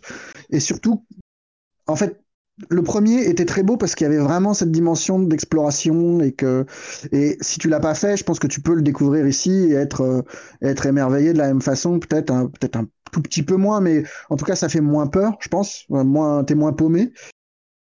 Mais euh, je sais plus ce que je voulais dire, c'est terrible, pardon. Mais en gros, pour quelqu'un qui a fait le premier, euh, celui-ci euh, est moins intéressant, quoi. Je pense, moi je pense qu'il y a plus la. Non, si voilà ce que je veux dire, c'est que c'est un jeu qui, avait deux aspects, qui joue sur deux, fronts. C'est l'exploration où vraiment tu fais nawak et, euh, et tu découvres à tâtons, et tu as quand même une dimension très rationnelle, enfin très euh, organisationnelle du jeu de survie où il faut que tu penses en ressources et machin. Et du coup, la privée du côté exploration, il ne me restait plus que ce truc-là et ça m'a vite saoulé en fait. J'avais pas envie d'aller collecter, de, de, de m'épingler mes petites listes pour aller fabriquer, euh, pour aller fabriquer mon, mon sous-marin. En fait, ça m'a saoulé. Du coup, j'ai lâché. Il y avait un parti pris sans concession dans le jeu originel, en fait, qui, qui avait tenté quelque chose qui était, bah, qui était singulier pour ça aussi. C'était de laisser le joueur euh, aussi se faire son histoire et. Euh... Mais je pense, je pense que dans le, dans, le, dans, le, Subnautica et le premier Subnautica, et puis je pense que c'est pas un hasard si on était passé euh, un peu à côté parce que le Subnautica été un, le premier Subnautica a, a, été un jeu qui a mis du temps à s'imposer. C'est-à-dire qu'il y a eu un bouche à oreille monstrueux. Pourquoi? Parce qu'il y a un effet de sidération. Il y a un effet de sidération où tu commences Subnautica, déjà tu sais pas où t'es, tu sais pas ce qu'il faut faire, tu sais que juste euh, ton réflexe de survie, c'est que il faut, tu sais juste qu'il faut que tu évites de mourir. Euh, à part ça, tu, tu, donc tu vas trouver de l'eau, de la nourriture, euh, euh, commencer à explorer. Moi, je, me rappelle encore que j'ai mis un temps dingo avant de construire un scanner parce que je ne savais pas à quoi ça bah servait. ouais, les- Alors les que le scanner ouais. dans le premier Subnautica, c'est le premier truc que normalement. Mais moi, je Ouais. savais pas. J'avais pas fait de tutoriel, j'avais pas regardé de, de, de- de gens en streaming ou de, de trucs sur YouTube, donc je savais pas. Et donc, quand tu te rends compte, euh, je pense dans Subnautica que euh, bah, t'es pas dans un jeu de survie lambda. Euh, mais t'es dans un univers complètement dingo où il y a ce, cet effet de profondeur qui commence à, jouer, où tu vas comme ça découvrir quelque chose de totalement inédit. T'as un effet de sidération qui fait déjà que t'as envie de dire à tout le monde jouez-y. Euh, euh, Allez-y, passez les, passez les deux trois premières heures, vous allez voir, c'est une tuerie.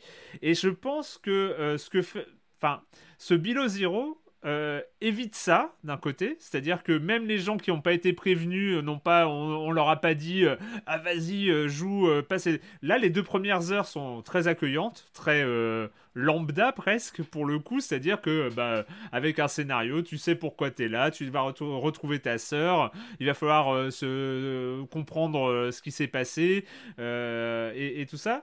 Et donc je pense que t'as plus cet effet de sidération qui était euh, qui a quand même été majeur pour le succès du premier Subnautica. J'ai l'impression que le, le côté waouh, euh, un peu répété, euh, plus tu vas en profondeur et tout ça du premier, euh, va, va pas se retrouver là. Moi, j'ai trouvé celui-là effectivement plus accueillant plus reposant aussi, beaucoup moins stressant que, que, que le premier qui m'avait mis dans des états de, de claustrophobie aquatique absolument dingue. Euh, Celui-là, rien que le fait d'avoir de, pouvoir sortir de l'eau, enfin, euh, paraît un peu bizarre, mais euh, bon, c'est un choix. Et effectivement, tu il y a un côté euh, DLC plus plus plus, je sais pas qui. Mais en même temps, je je peux pas m'empêcher d'être assez euh, d'être assez euh, tolérant vis-à-vis de ce, Ouais. ce Zero. quand même très beau. euh, Il n'y a pas finalement cette épure. Je pense que le premier il y avait une forme d'épure dans le, la narration euh, systémique, si on peut parler de narration systémique. Je sais pas comment expliquer ça, euh, qui, qui Ouais. renvoyait aux abîmes du jeu Mais Est-ce que, tu- eux-mêmes. est-ce Enfin, que voilà, tu peux reproduire ça? Euh, Je sais pas. Est-ce que tu, est-ce que eux étaient en mesure de reproduire Non, tu peux pas par euh, définition. Sauf, sauf à aller peut-être autre part, peut-être à aller ça, dans autre un part que sous l'eau. complètement différent. Euh, Mm. être euh, reprendre des mécaniques, reprendre si le noyau, mais je pense C'est que plus Subnautica dans ce cas-là. Ouais, mais ils ont laissé peut-être le noyau trop identique pour, euh, pour en faire, euh, pour euh, valider finalement l'existence de ce numéro 2. euh, je, je sais Mm. pas. Bah ça c'est Et- dû au contexte de développement aussi, vu qu'il était pensé pour être un DLC à l'origine, euh, on, on sent un peu les limites de ça quoi. On met les pieds dans cet univers via cette suite qui justement est plutôt accueillante, qui te, qui te Ah, raconte. c'est très chouette quand donc, tu découvres, franchement. C'est bien moi, pour découvrir. Je pense que et je pense qu'il est aussi fait pour ça. hein. Il est aussi fait pour venir d'autres joueurs, euh, peut-être euh, voilà plus avec une histoire structureuse. C'est aussi pour ça. hein. C'est vrai que je pense que les joueurs qui ont fait le premier euh, de façon voilà sur le long terme euh, l'accueillent différemment. Ça c'est sûr. Ouais, c'est une version plus accessible et moins intimidante quoi. Ce que, ce que tu laissais entendre aussi, Julie, qui est intéressant, c'est que le jeu, quand tu arrives, ça ressemble à du procédural. Je veux dire, tu as, des, des, des, des, rochers, des poissons qui naviguent dans tous les sens. Le, le grand truc de Subnautica, la, la, la claque un peu qu'on se prend tous à un moment ou à un autre, c'est que en fait, c'est fait à la main. Enfin, il y a vraiment un truc de, un gros travail sur, tu parlais de lumière, justement. Et c'est ça qui est assez bluffant. C'est quand tu te rends compte que un petit détail qui t'attire te révèle une autre, euh, enfin, presque un, environnement neuf et, euh, et t'as vraiment des effets de sidération là-dessus qui sont, Là, euh, je les ai moins vus, mais tu as encore ça. tu, tu, sens que euh, ce qui te semble être une petite grotte ouvre sur un truc plus grand et tu te rends compte qu'en fait, tu as 300 mètres de, flotte en dessous et tu, tu le devinais pas parce que tu n'avais pas vu ce petit truc. Et c'est presque rassurant hein, de pas être sur du procédural où justement tu pourrais te perdre pendant des heures à, tourner dans des trucs sans intérêt. Là, tu sais effectivement que chaque pierre posée, elle peut t'emmener vers. Oui, effectivement, il y a quelque chose de rassurant et de, de, de concret et de et puis c'est ce qui fait toute la puissance du jeu, je pense. C'est un truc assez magique dans l'exploration euh, comme ça faite à la main. On se rappelle de Outzer euh, qui, euh, qui était vraiment sur, sur ces mécaniques-là d'explorer quelque chose qui a été pensé pour être exploré. Et c'est aussi la force effectivement de, de Subnautica. je ne sais pas si vous avez autre chose à ajouter sur cette exploration glaciaire.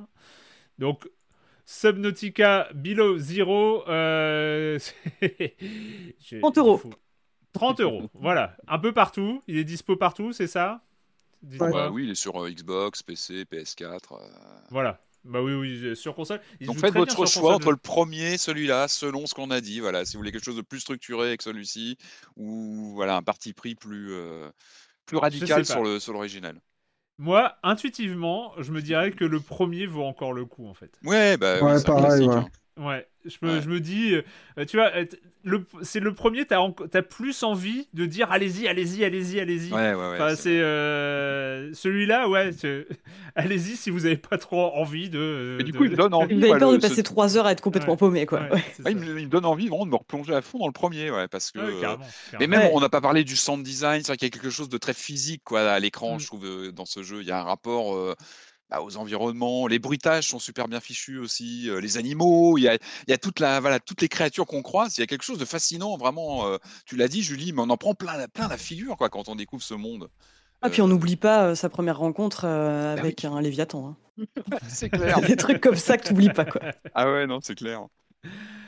Subnautica Vélo Zero. Hiring for your small business? If you're not looking for professionals on LinkedIn, you're looking in the wrong place. That's like looking for your car keys in a fish tank. LinkedIn helps you hire professionals you can't find anywhere else, even those who aren't actively searching for a new job but might be open to the perfect role. In a given month, over 70% of LinkedIn users don't even visit other leading job sites. So start looking in the right place. With LinkedIn, you can hire professionals like a professional. Post your free job on linkedin.com slash people today.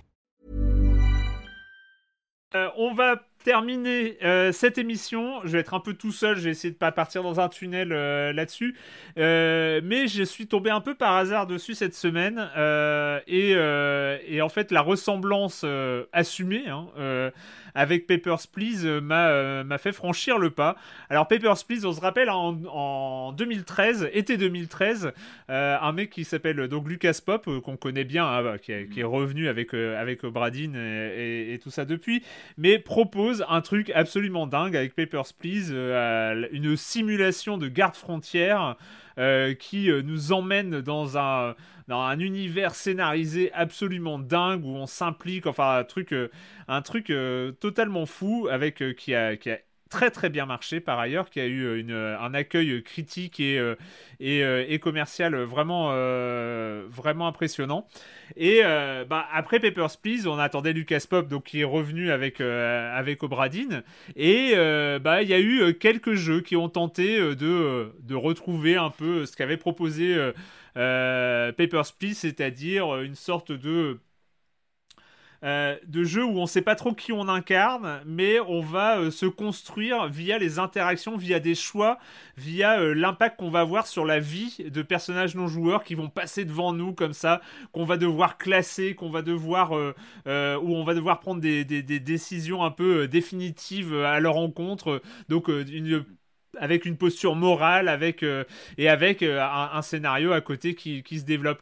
Alors il y a quelques années, j'ai en fait j'ai eu du mal à me retrouver. euh, C'était euh, début 2020, on avait passé, on avait parlé de Death and Taxes, euh, qui euh, comme ça était euh, vraiment une sorte de euh, de, de- copier-coller comme ça de, Papers, Please, euh, mais dans l'univers de la mort où on devait euh, comme ça euh, euh, juger la vie euh, qu'avaient eu les gens qui se retrouvent, euh, qui, qui sont morts et donc euh, euh, qui se retrouvent dans une sorte de bureau des employés euh, de, gestion euh, euh, de, de- gestion mortuaire comme ça. Euh, C'était pas mal. Et puis en fait là il y a euh, y a un jeu qui euh, Dès euh, les premières captures d'écran, on sait qu'on va être sur euh, un, clone de Papers, Please et ça s'appelle Mind Scanners.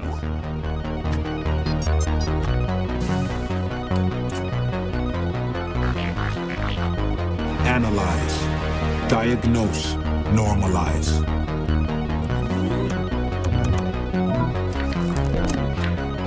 Follow the rules. Open your eyes. Donc Mind Scanners, comme je vous l'ai dit, euh, dès les premières captures d'écran, vous pouvez aller voir à quoi ça ressemble. On sait euh, par l'interface qu'on est sur un clone de Papers, Please. D'abord, il y a ce design un peu dessin pixelisé. Euh, Il y a ces multiples fenêtres, on sait qu'on va avoir un menu comme ça, et puis dès qu'on est, dès qu'on on se lance dans le jeu, voilà, on sait qu'on on est sur, sur une sorte de Papers, Please-like, plus qu'un clone, hein, parce que c'est c'est difficile de cloner comme ça euh, ce genre de jeu.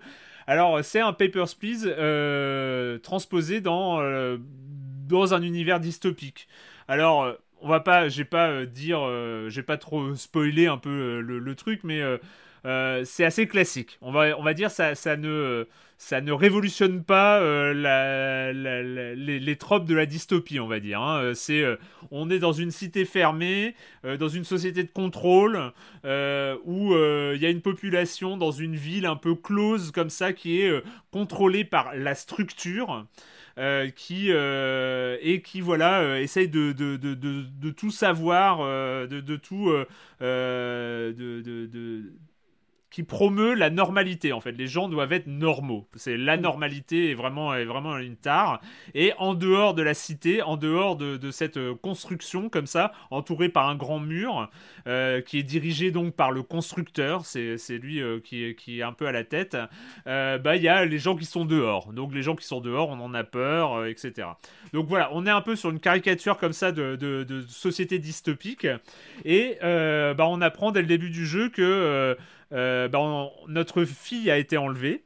Alors on ne sait pas si euh, on joue une femme, un homme, euh, mais notre fille a été enlevée, on veut la retrouver, mais pour la retrouver, il faut passer citoyen de niveau 3, euh, donc dans la ville de la structure, et le meilleur moyen d'y arriver, c'est de devenir psychonaute.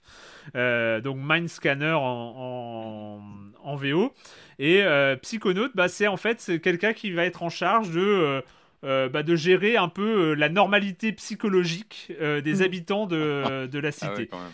Et donc, en fait, une sorte de psychanalyste euh, 2.0 où on va euh, jauger comme ça euh, la santé mentale des habitants euh, et les soigner. Et, euh, et, euh, et voilà, et donc on va avoir. Euh, en fait, comment ça se passe C'est que euh, donc on accepte le rôle parce qu'il faut passer citoyen niveau 3 pour retrouver sa fille qui a été plus ou moins quand même capturée par la structure elle-même. hein. Donc euh, voilà, elle est, elle est un peu gardée prisonnière de la structure. Enfin, pas prisonnière, elle est, elle est, voilà, elle est, elle, elle est en soins intensifs, on va dire. donc pour la retrouver, il va falloir monter en grade. Et euh, comme ça, chaque journée, euh, bah, euh, on va devoir, on a une sorte de, de liste de patients à voir. Et puis, euh, et puis bah, chaque journée, on a 200 crédits de temps euh, qu'il va falloir dépenser comme ça pour aller euh, se déplacer, pour aller voir les patients, faire une sorte de petit test psychologique et décider, c'est là où ça se rapproche énormément de Papers, Please, décider s'ils sont sains d'esprit ou qui nécessitent un traitement. Et là, en fait, tu es totalement libre. Euh, c'est, euh, ton choix. Est-ce que un tel est sain d'esprit ou euh, nécessite un traitement? C'est à toi de choisir selon, le, selon les critères. Et puis d'e- d'effectuer le traitement si nécessaire. Et puis de retourner chez toi. Avec la même contrainte que Papers, Please, c'est-à-dire que chaque jour, tu as des dépenses. C'est-à-dire que tu as 7 crédits.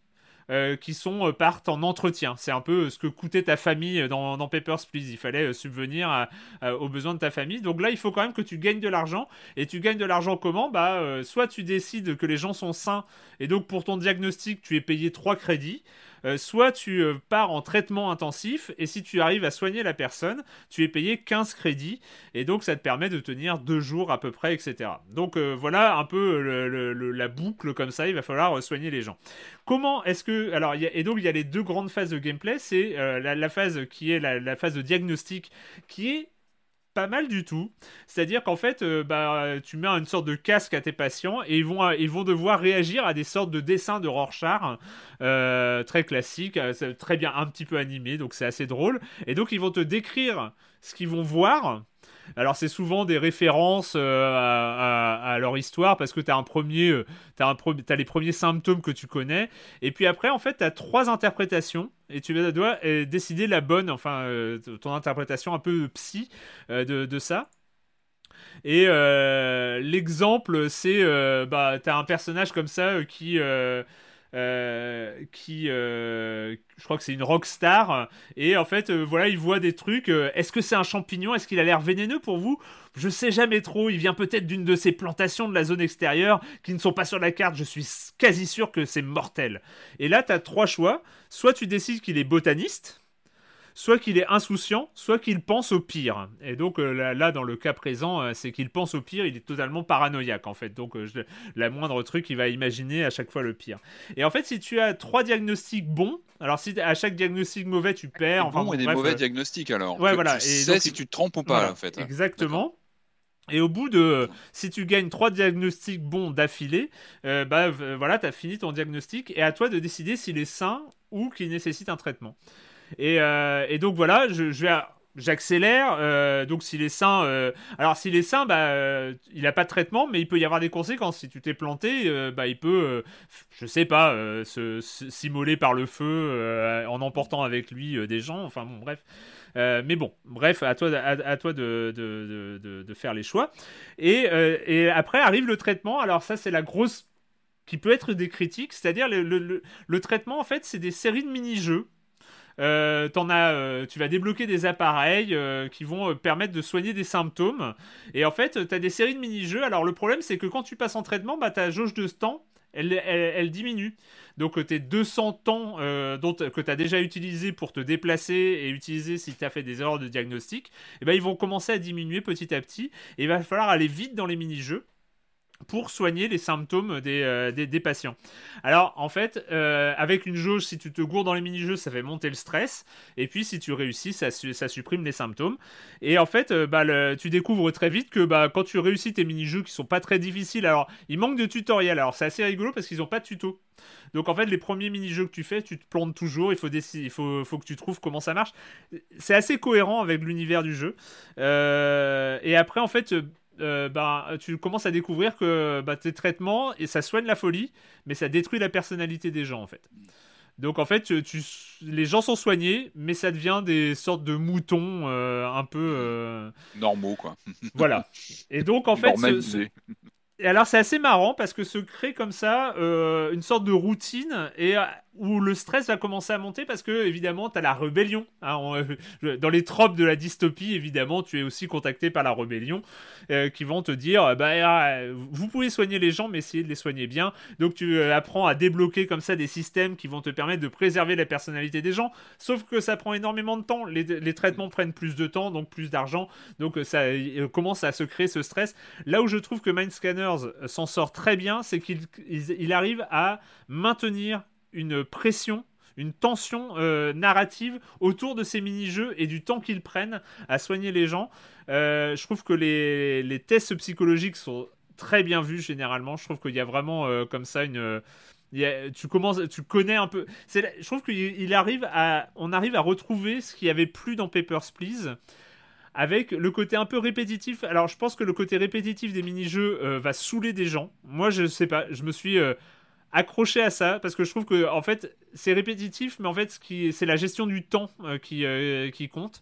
Euh, et, et je sais pas, je trouve que le, il est vraiment il est bien fait. Après, moi, le, la faiblesse du jeu, en fait, c'est pas son gameplay, c'est un peu le côté. et je voulais, c'est que du, de bout en bout, c'est assez caricatural sur la trame. la trame générale du jeu est totalement caricaturale. C'est-à-dire, c'est tellement cliché dans la dystopie que euh, on va pas dire qu'on a des, énormes surprises, la rébellion, le constructeur, la ville, euh, le peuple de l'extérieur, etc.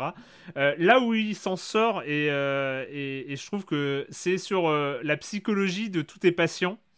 Tous les choix que tu as à faire à certains moments, je trouve que l'écriture des patients est vraiment cool.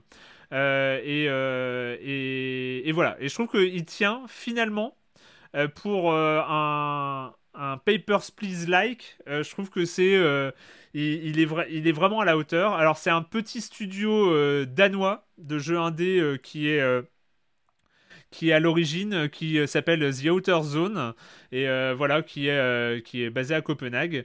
Et, euh, donc voilà, Euh, franchement, euh, il est à une quinzaine d'euros sur Steam. Euh, si vous le voyez passer, enfin, si vous avez envie d'un Papers, Please like, je trouve qu'il est un peu plus dynamique que Papers, Please. Il a un peu plus de faiblesse, il n'a pas la- l'ampleur politique et morale que pouvait avoir un, un Papers, Please, mais il y a euh, un vrai intérêt en termes d'écriture, et je trouve qu'au niveau du gameplay, finalement, alors, c'est répétitif, moi je m'y retrouve, je sais pas, j'ai accroché mais- malgré ça, et, euh, en tout cas, je vous le conseille. Oui, Marius? C'est pas un peu con de traiter la maladie mentale euh, comme, euh, un rhume? Enfin, je veux dire, t'es pas guéri, euh, c'est pas un bouton on-off, quoi. T'es pas guéri ou soigné euh, parce que t'as eu le bon traitement. euh, c'est des. C'est des. ça se fait pas. c'est pas d'un coup, quoi. Alors, en fait, euh, alors oui, c'est une bonne remarque. Euh, je trouve que euh, ils s'en sortent là-dessus. D'une part parce que c'est futuriste, c'est-à-dire que tu es sur un mode de, traitement. Tu sens que c'est un traitement du cerveau. Enfin, c'est vraiment avec qui a des, contreparties, c'est-à-dire sur l'identité. Alors, on est sur des jauges. On est sur des on, est sur des, trucs assez basiques hein, qui reflètent ça, mais c'est jamais caricatural dans le traitement de la folie entre guillemets.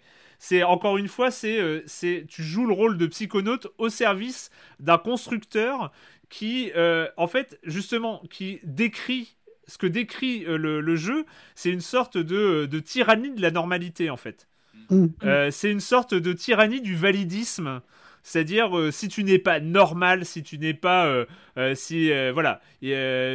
C'est. C'est.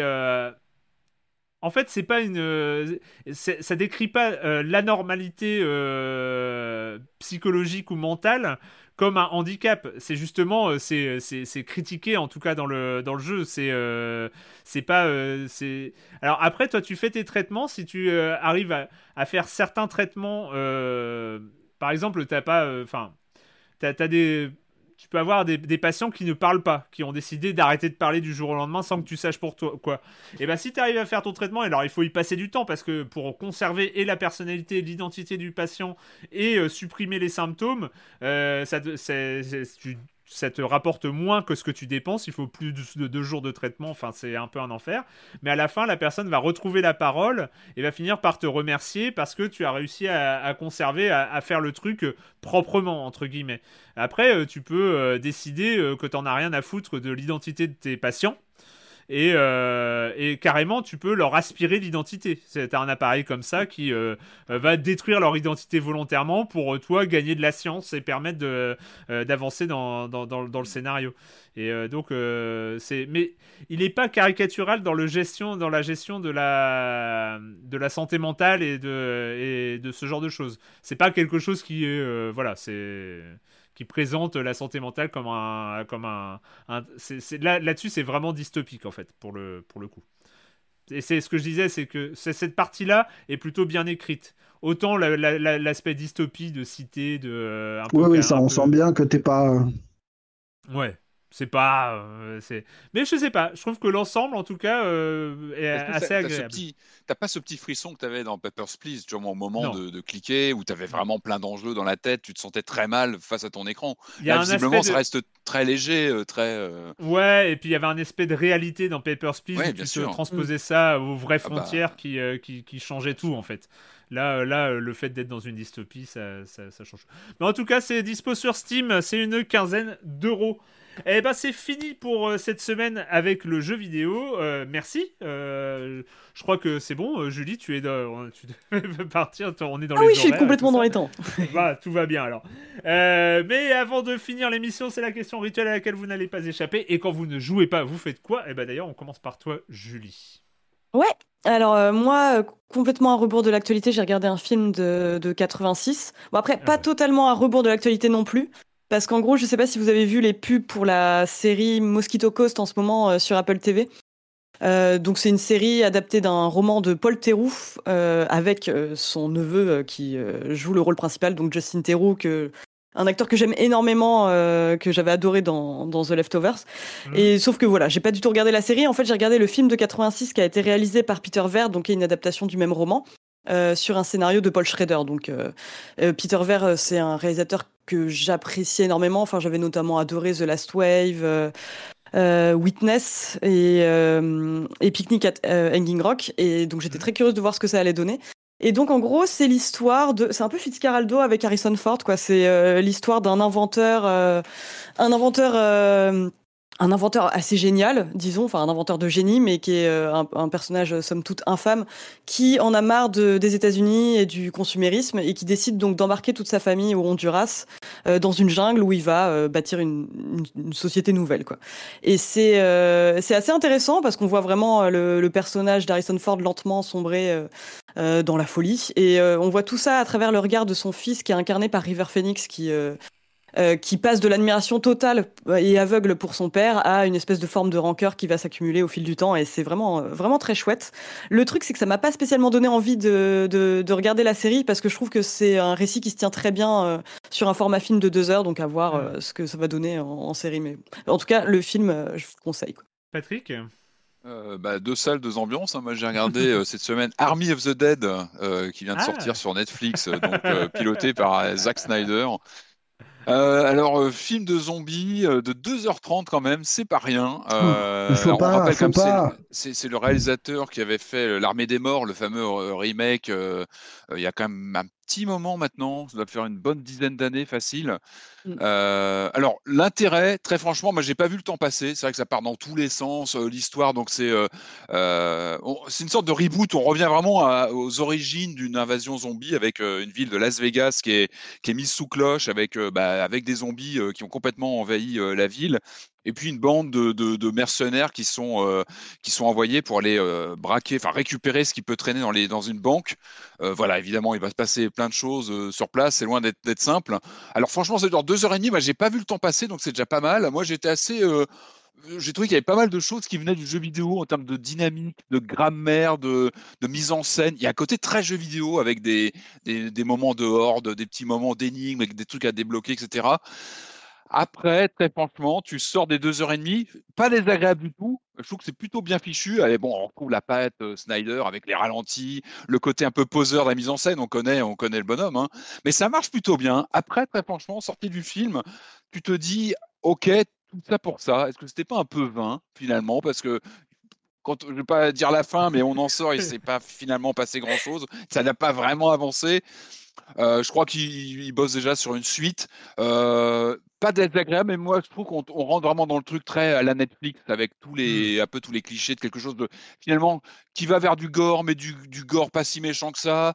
On reste on- finalement, je trouve qu'il y a vraiment un cadre Netflix qui se qui se confirme de plus en plus. Ou même quand on va sur du film de genre comme ça, bah, c'est finalement très cadré avec des choses qu'on qu'on voit très limitées et on sent que que voilà que, que, que, ce qui aurait pu être euh, quelque chose de plus gore et de plus incisif reste finalement très très euh, très gentil mais pas désagréable mais je vais pas en garder grand chose très franchement Alors, ce qui est insupportable avec le film, c'est que il te dit dès le début que c'est un film, qui sait que tu sais que c'est un film et que c'est rien, qu'on est là pour déconner. En gros, le premier quart d'heure, c'est le festival, euh, c'est euh, Las Vegas envahi par des zombies. Euh, T'as tout ce que tu peux imaginer d'un Las Vegas envahi par des zombies, qui est condensé en un hein, quart d'heure. Voilà. dans, les, dans, les, dans les casinos, sur les monstres en gros plan, machin. Mais il sait faire de très belles images. Moi, je, je critique pas que j'aime bien ce style. Alors, je sais qu'il est très critiqué. Moi, j'aime bien ce côté poseur euh, avec les ralentis, les belles images. J'aime plutôt, moi, j'aime bien ça en fait. Je trouve que c'est Mais c'est c'est une un- touche qui. dans le fond, c'est un film qui se prend super au sérieux. C'est ça qui est insupportable. C'est il, il joue avec les codes. Il dit, euh, Hey, regardez, on va se marrer avec tout ça. Et puis après, il essaye de faire du sous James Cameron, hyper sérieux mais nul. Il, il développe des, des sous-intrigues, genre euh, en fait les zombies. Parce que dans la Army of the Dead, la grande, la grande originalité, c'était de faire des, euh, de déshumaniser complètement le zombie pour en faire des espèces de bêtes euh, féroces euh, qui couraient, qui. Là, il réhumanise le zombie en faisant euh, un zombie en papa et machin, mais c'est atroce. Enfin, il en fait rien, c'est nul, nul, nul, nul, nul. Et ça dure deux heures et demie. Alors, plutôt que de gâcher deux heures et demie devant un film que vous aurez oublié une heure après, conservez 53 minutes, c'est court 53 minutes, pour aller voir un film de George Romero, ah oui, le papa du zombie, qui euh, a été sorti des cartons par sa femme, un film dont on ne connaissait pas l'existence jusqu'à il y a deux ans, qui est extrêmement étrange, qui s'appelle The Amusement Park. Ça sort le 2 juin euh, au cinéma et euh, c'est un vrai faux documentaire euh, commandé. Le film a été commandé par une association luthérienne euh, à Romero dans les années 70 pour parler de la situation de- des, des personnes âgées aux États-Unis. Et du coup, le film débute en mode documentaire avec euh, un quart d'heure de blabla d'un acteur euh, qui explique que. Ouais, avec un mec qui explique que les personnes âgées aux États-Unis sont euh, complètement méprisées et machin. Et après, tu es dans un parc d'attractions en compagnie d'un bah, de cet acteur-là qui est habillé en blanc, une espèce d'ange à la La vie est belle, qui est observateur du truc, et tu te retrouves avec un vrai parc d'attractions, des gens qui sont des vrais gens qui se baladent, qui s'amusent et machin, et au milieu des vieux qui sont mis dans des situations, des allégories de la vie de tous les jours qui sont hyper malaisantes. C'est un film d'horreur réaliste, enfin c'est c'est effroyable, c'est vraiment terrifiant, très très très très malaisant. T'es entre du Frédéric Wiseman et euh, la quatrième dimension. C'est euh, vraiment 53 minutes où tu ressors sur le cul, c'est à la fois très beau, très inquiétant et, euh, et très chelou quoi. Enfin, Ah vraiment un drôle d'objet quoi. C'est l'antithèse totale de. Il date de quand dans de sa filmo? Enfin, c'est euh, avant. de, mé- de mémoire, c'est euh, juste après Season of the Witch. Donc ça doit être 73 ou un truc comme ça. D'accord, plutôt plus tard, d'accord. Eh ben. Euh, eh ben, écoute, tu un, un, un, un film qui sort en salle, hein, quand même. Hein, Un film pas- qui sort en salle Oui, de c'est 53 vrai. minutes. Ça fait longtemps qu'on n'a pas recommandé un film qui sort en Ouais. salle. C'est ça, c'est ça. Euh, bah, pour ma part, alors c'est totalement différent, euh, mais euh, je, je redécouvre les comics. hein, je suis désolé. C'est euh, alors après mon échec, euh, je, vous- je- je vous confirme mon échec sur Justice League, Ah, qui bah, euh, ouais. définitivement euh, je, je ne pourrais pas. J'ai même feuilleté les, les, les, les- les restes- la fin de l'histoire en mode euh, en mode euh, en accéléré, si tu veux. C'est le truc qui m'arrivait jamais. Je voulais voir. euh, mais il y avait des histoires avec Lex Luthor et tout ça, c'était n'importe quoi. Enfin, bah, j'y arrive pas. Bon, bref, Justice League, j'y arrive pas. Et donc, du coup, euh, bah, j'ai réessayé un truc où j'étais. J'avais pas le même, le- le- la, même appréhension, mais c'est pas quelque chose que je connais vraiment. C'est les Fantastic Four, les 4 Fantastiques. Euh, ce qui est euh, une des licences Marvel que je connais le moins parce que euh, bah, j'ai jamais, enfin j'ai jamais vraiment lu des histoires, sauf quand j'étais gamin, mais euh, des, histoires des 4 Fantastiques. J'étais plutôt côté Spider-Man et moi les 4 Fantastiques, bah, sauf dans les épisodes de Spider-Man. Enfin je connais les, les 4 hein, mais bon et puis bon les films, hein, ça a pas aidé non plus. Et, là en fait, je sais pas, j'avais entendu parler de la du run qui avait commencé en 2018, euh, qui est scénarisé par Dan Slott euh, qui est un amateur, enfin qui a aussi scénarisé des Spider-Man par ailleurs. Et en fait, j'ai commencé et c'est vachement bien. Enfin, en fait, c'est Ouais. euh, très euh, soft. En fait, c'est très. En fait, les 4 Fantastiques, c'est vraiment euh, le, le, le comics euh, années 70. un peu Enfin, tu vois, euh, ouais, ça va dans l'espace, ça se pose pas trop de questions. C'est il a décontracté, ouais. il n'y a pas trop de contraintes de scénario, de d'humanisation trop. hein. C'est-à-dire, ils sont, c'est des Ah, génies, chose, ils vont dans l'espace, ils, mu- ils, ils voyagent dans le multivers, dans les dimensions, dans les trucs comme ça.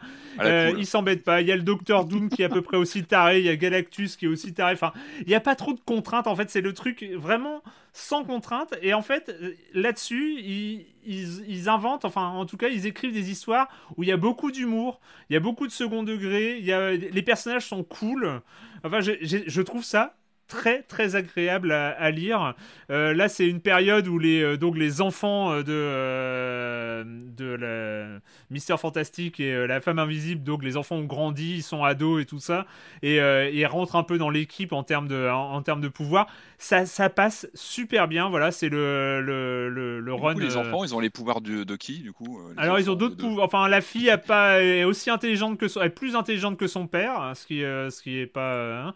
Et puis euh, le fils, il a un pouvoir un peu euh, divin, mais euh, qui à chaque fois qu'il utilise des pouvoirs, bah ils reviennent pas. Donc en fait, plus il utilise ses pouvoirs, plus il en perd. Bref, mais c'est pas mal. Enfin franchement, je trouve ça très agréable. C'est assez bien dessiné. Voilà, c'est le, run de Dan Slott qui a commencé en 2018. Voilà, euh, et ben merci à tous les trois. et puis bah nous, comme d'habitude, on se retrouve la semaine prochaine pour parler de jeux vidéo sur libération.fr et sur les internets. Ciao. Bye. Bye bye. Salut.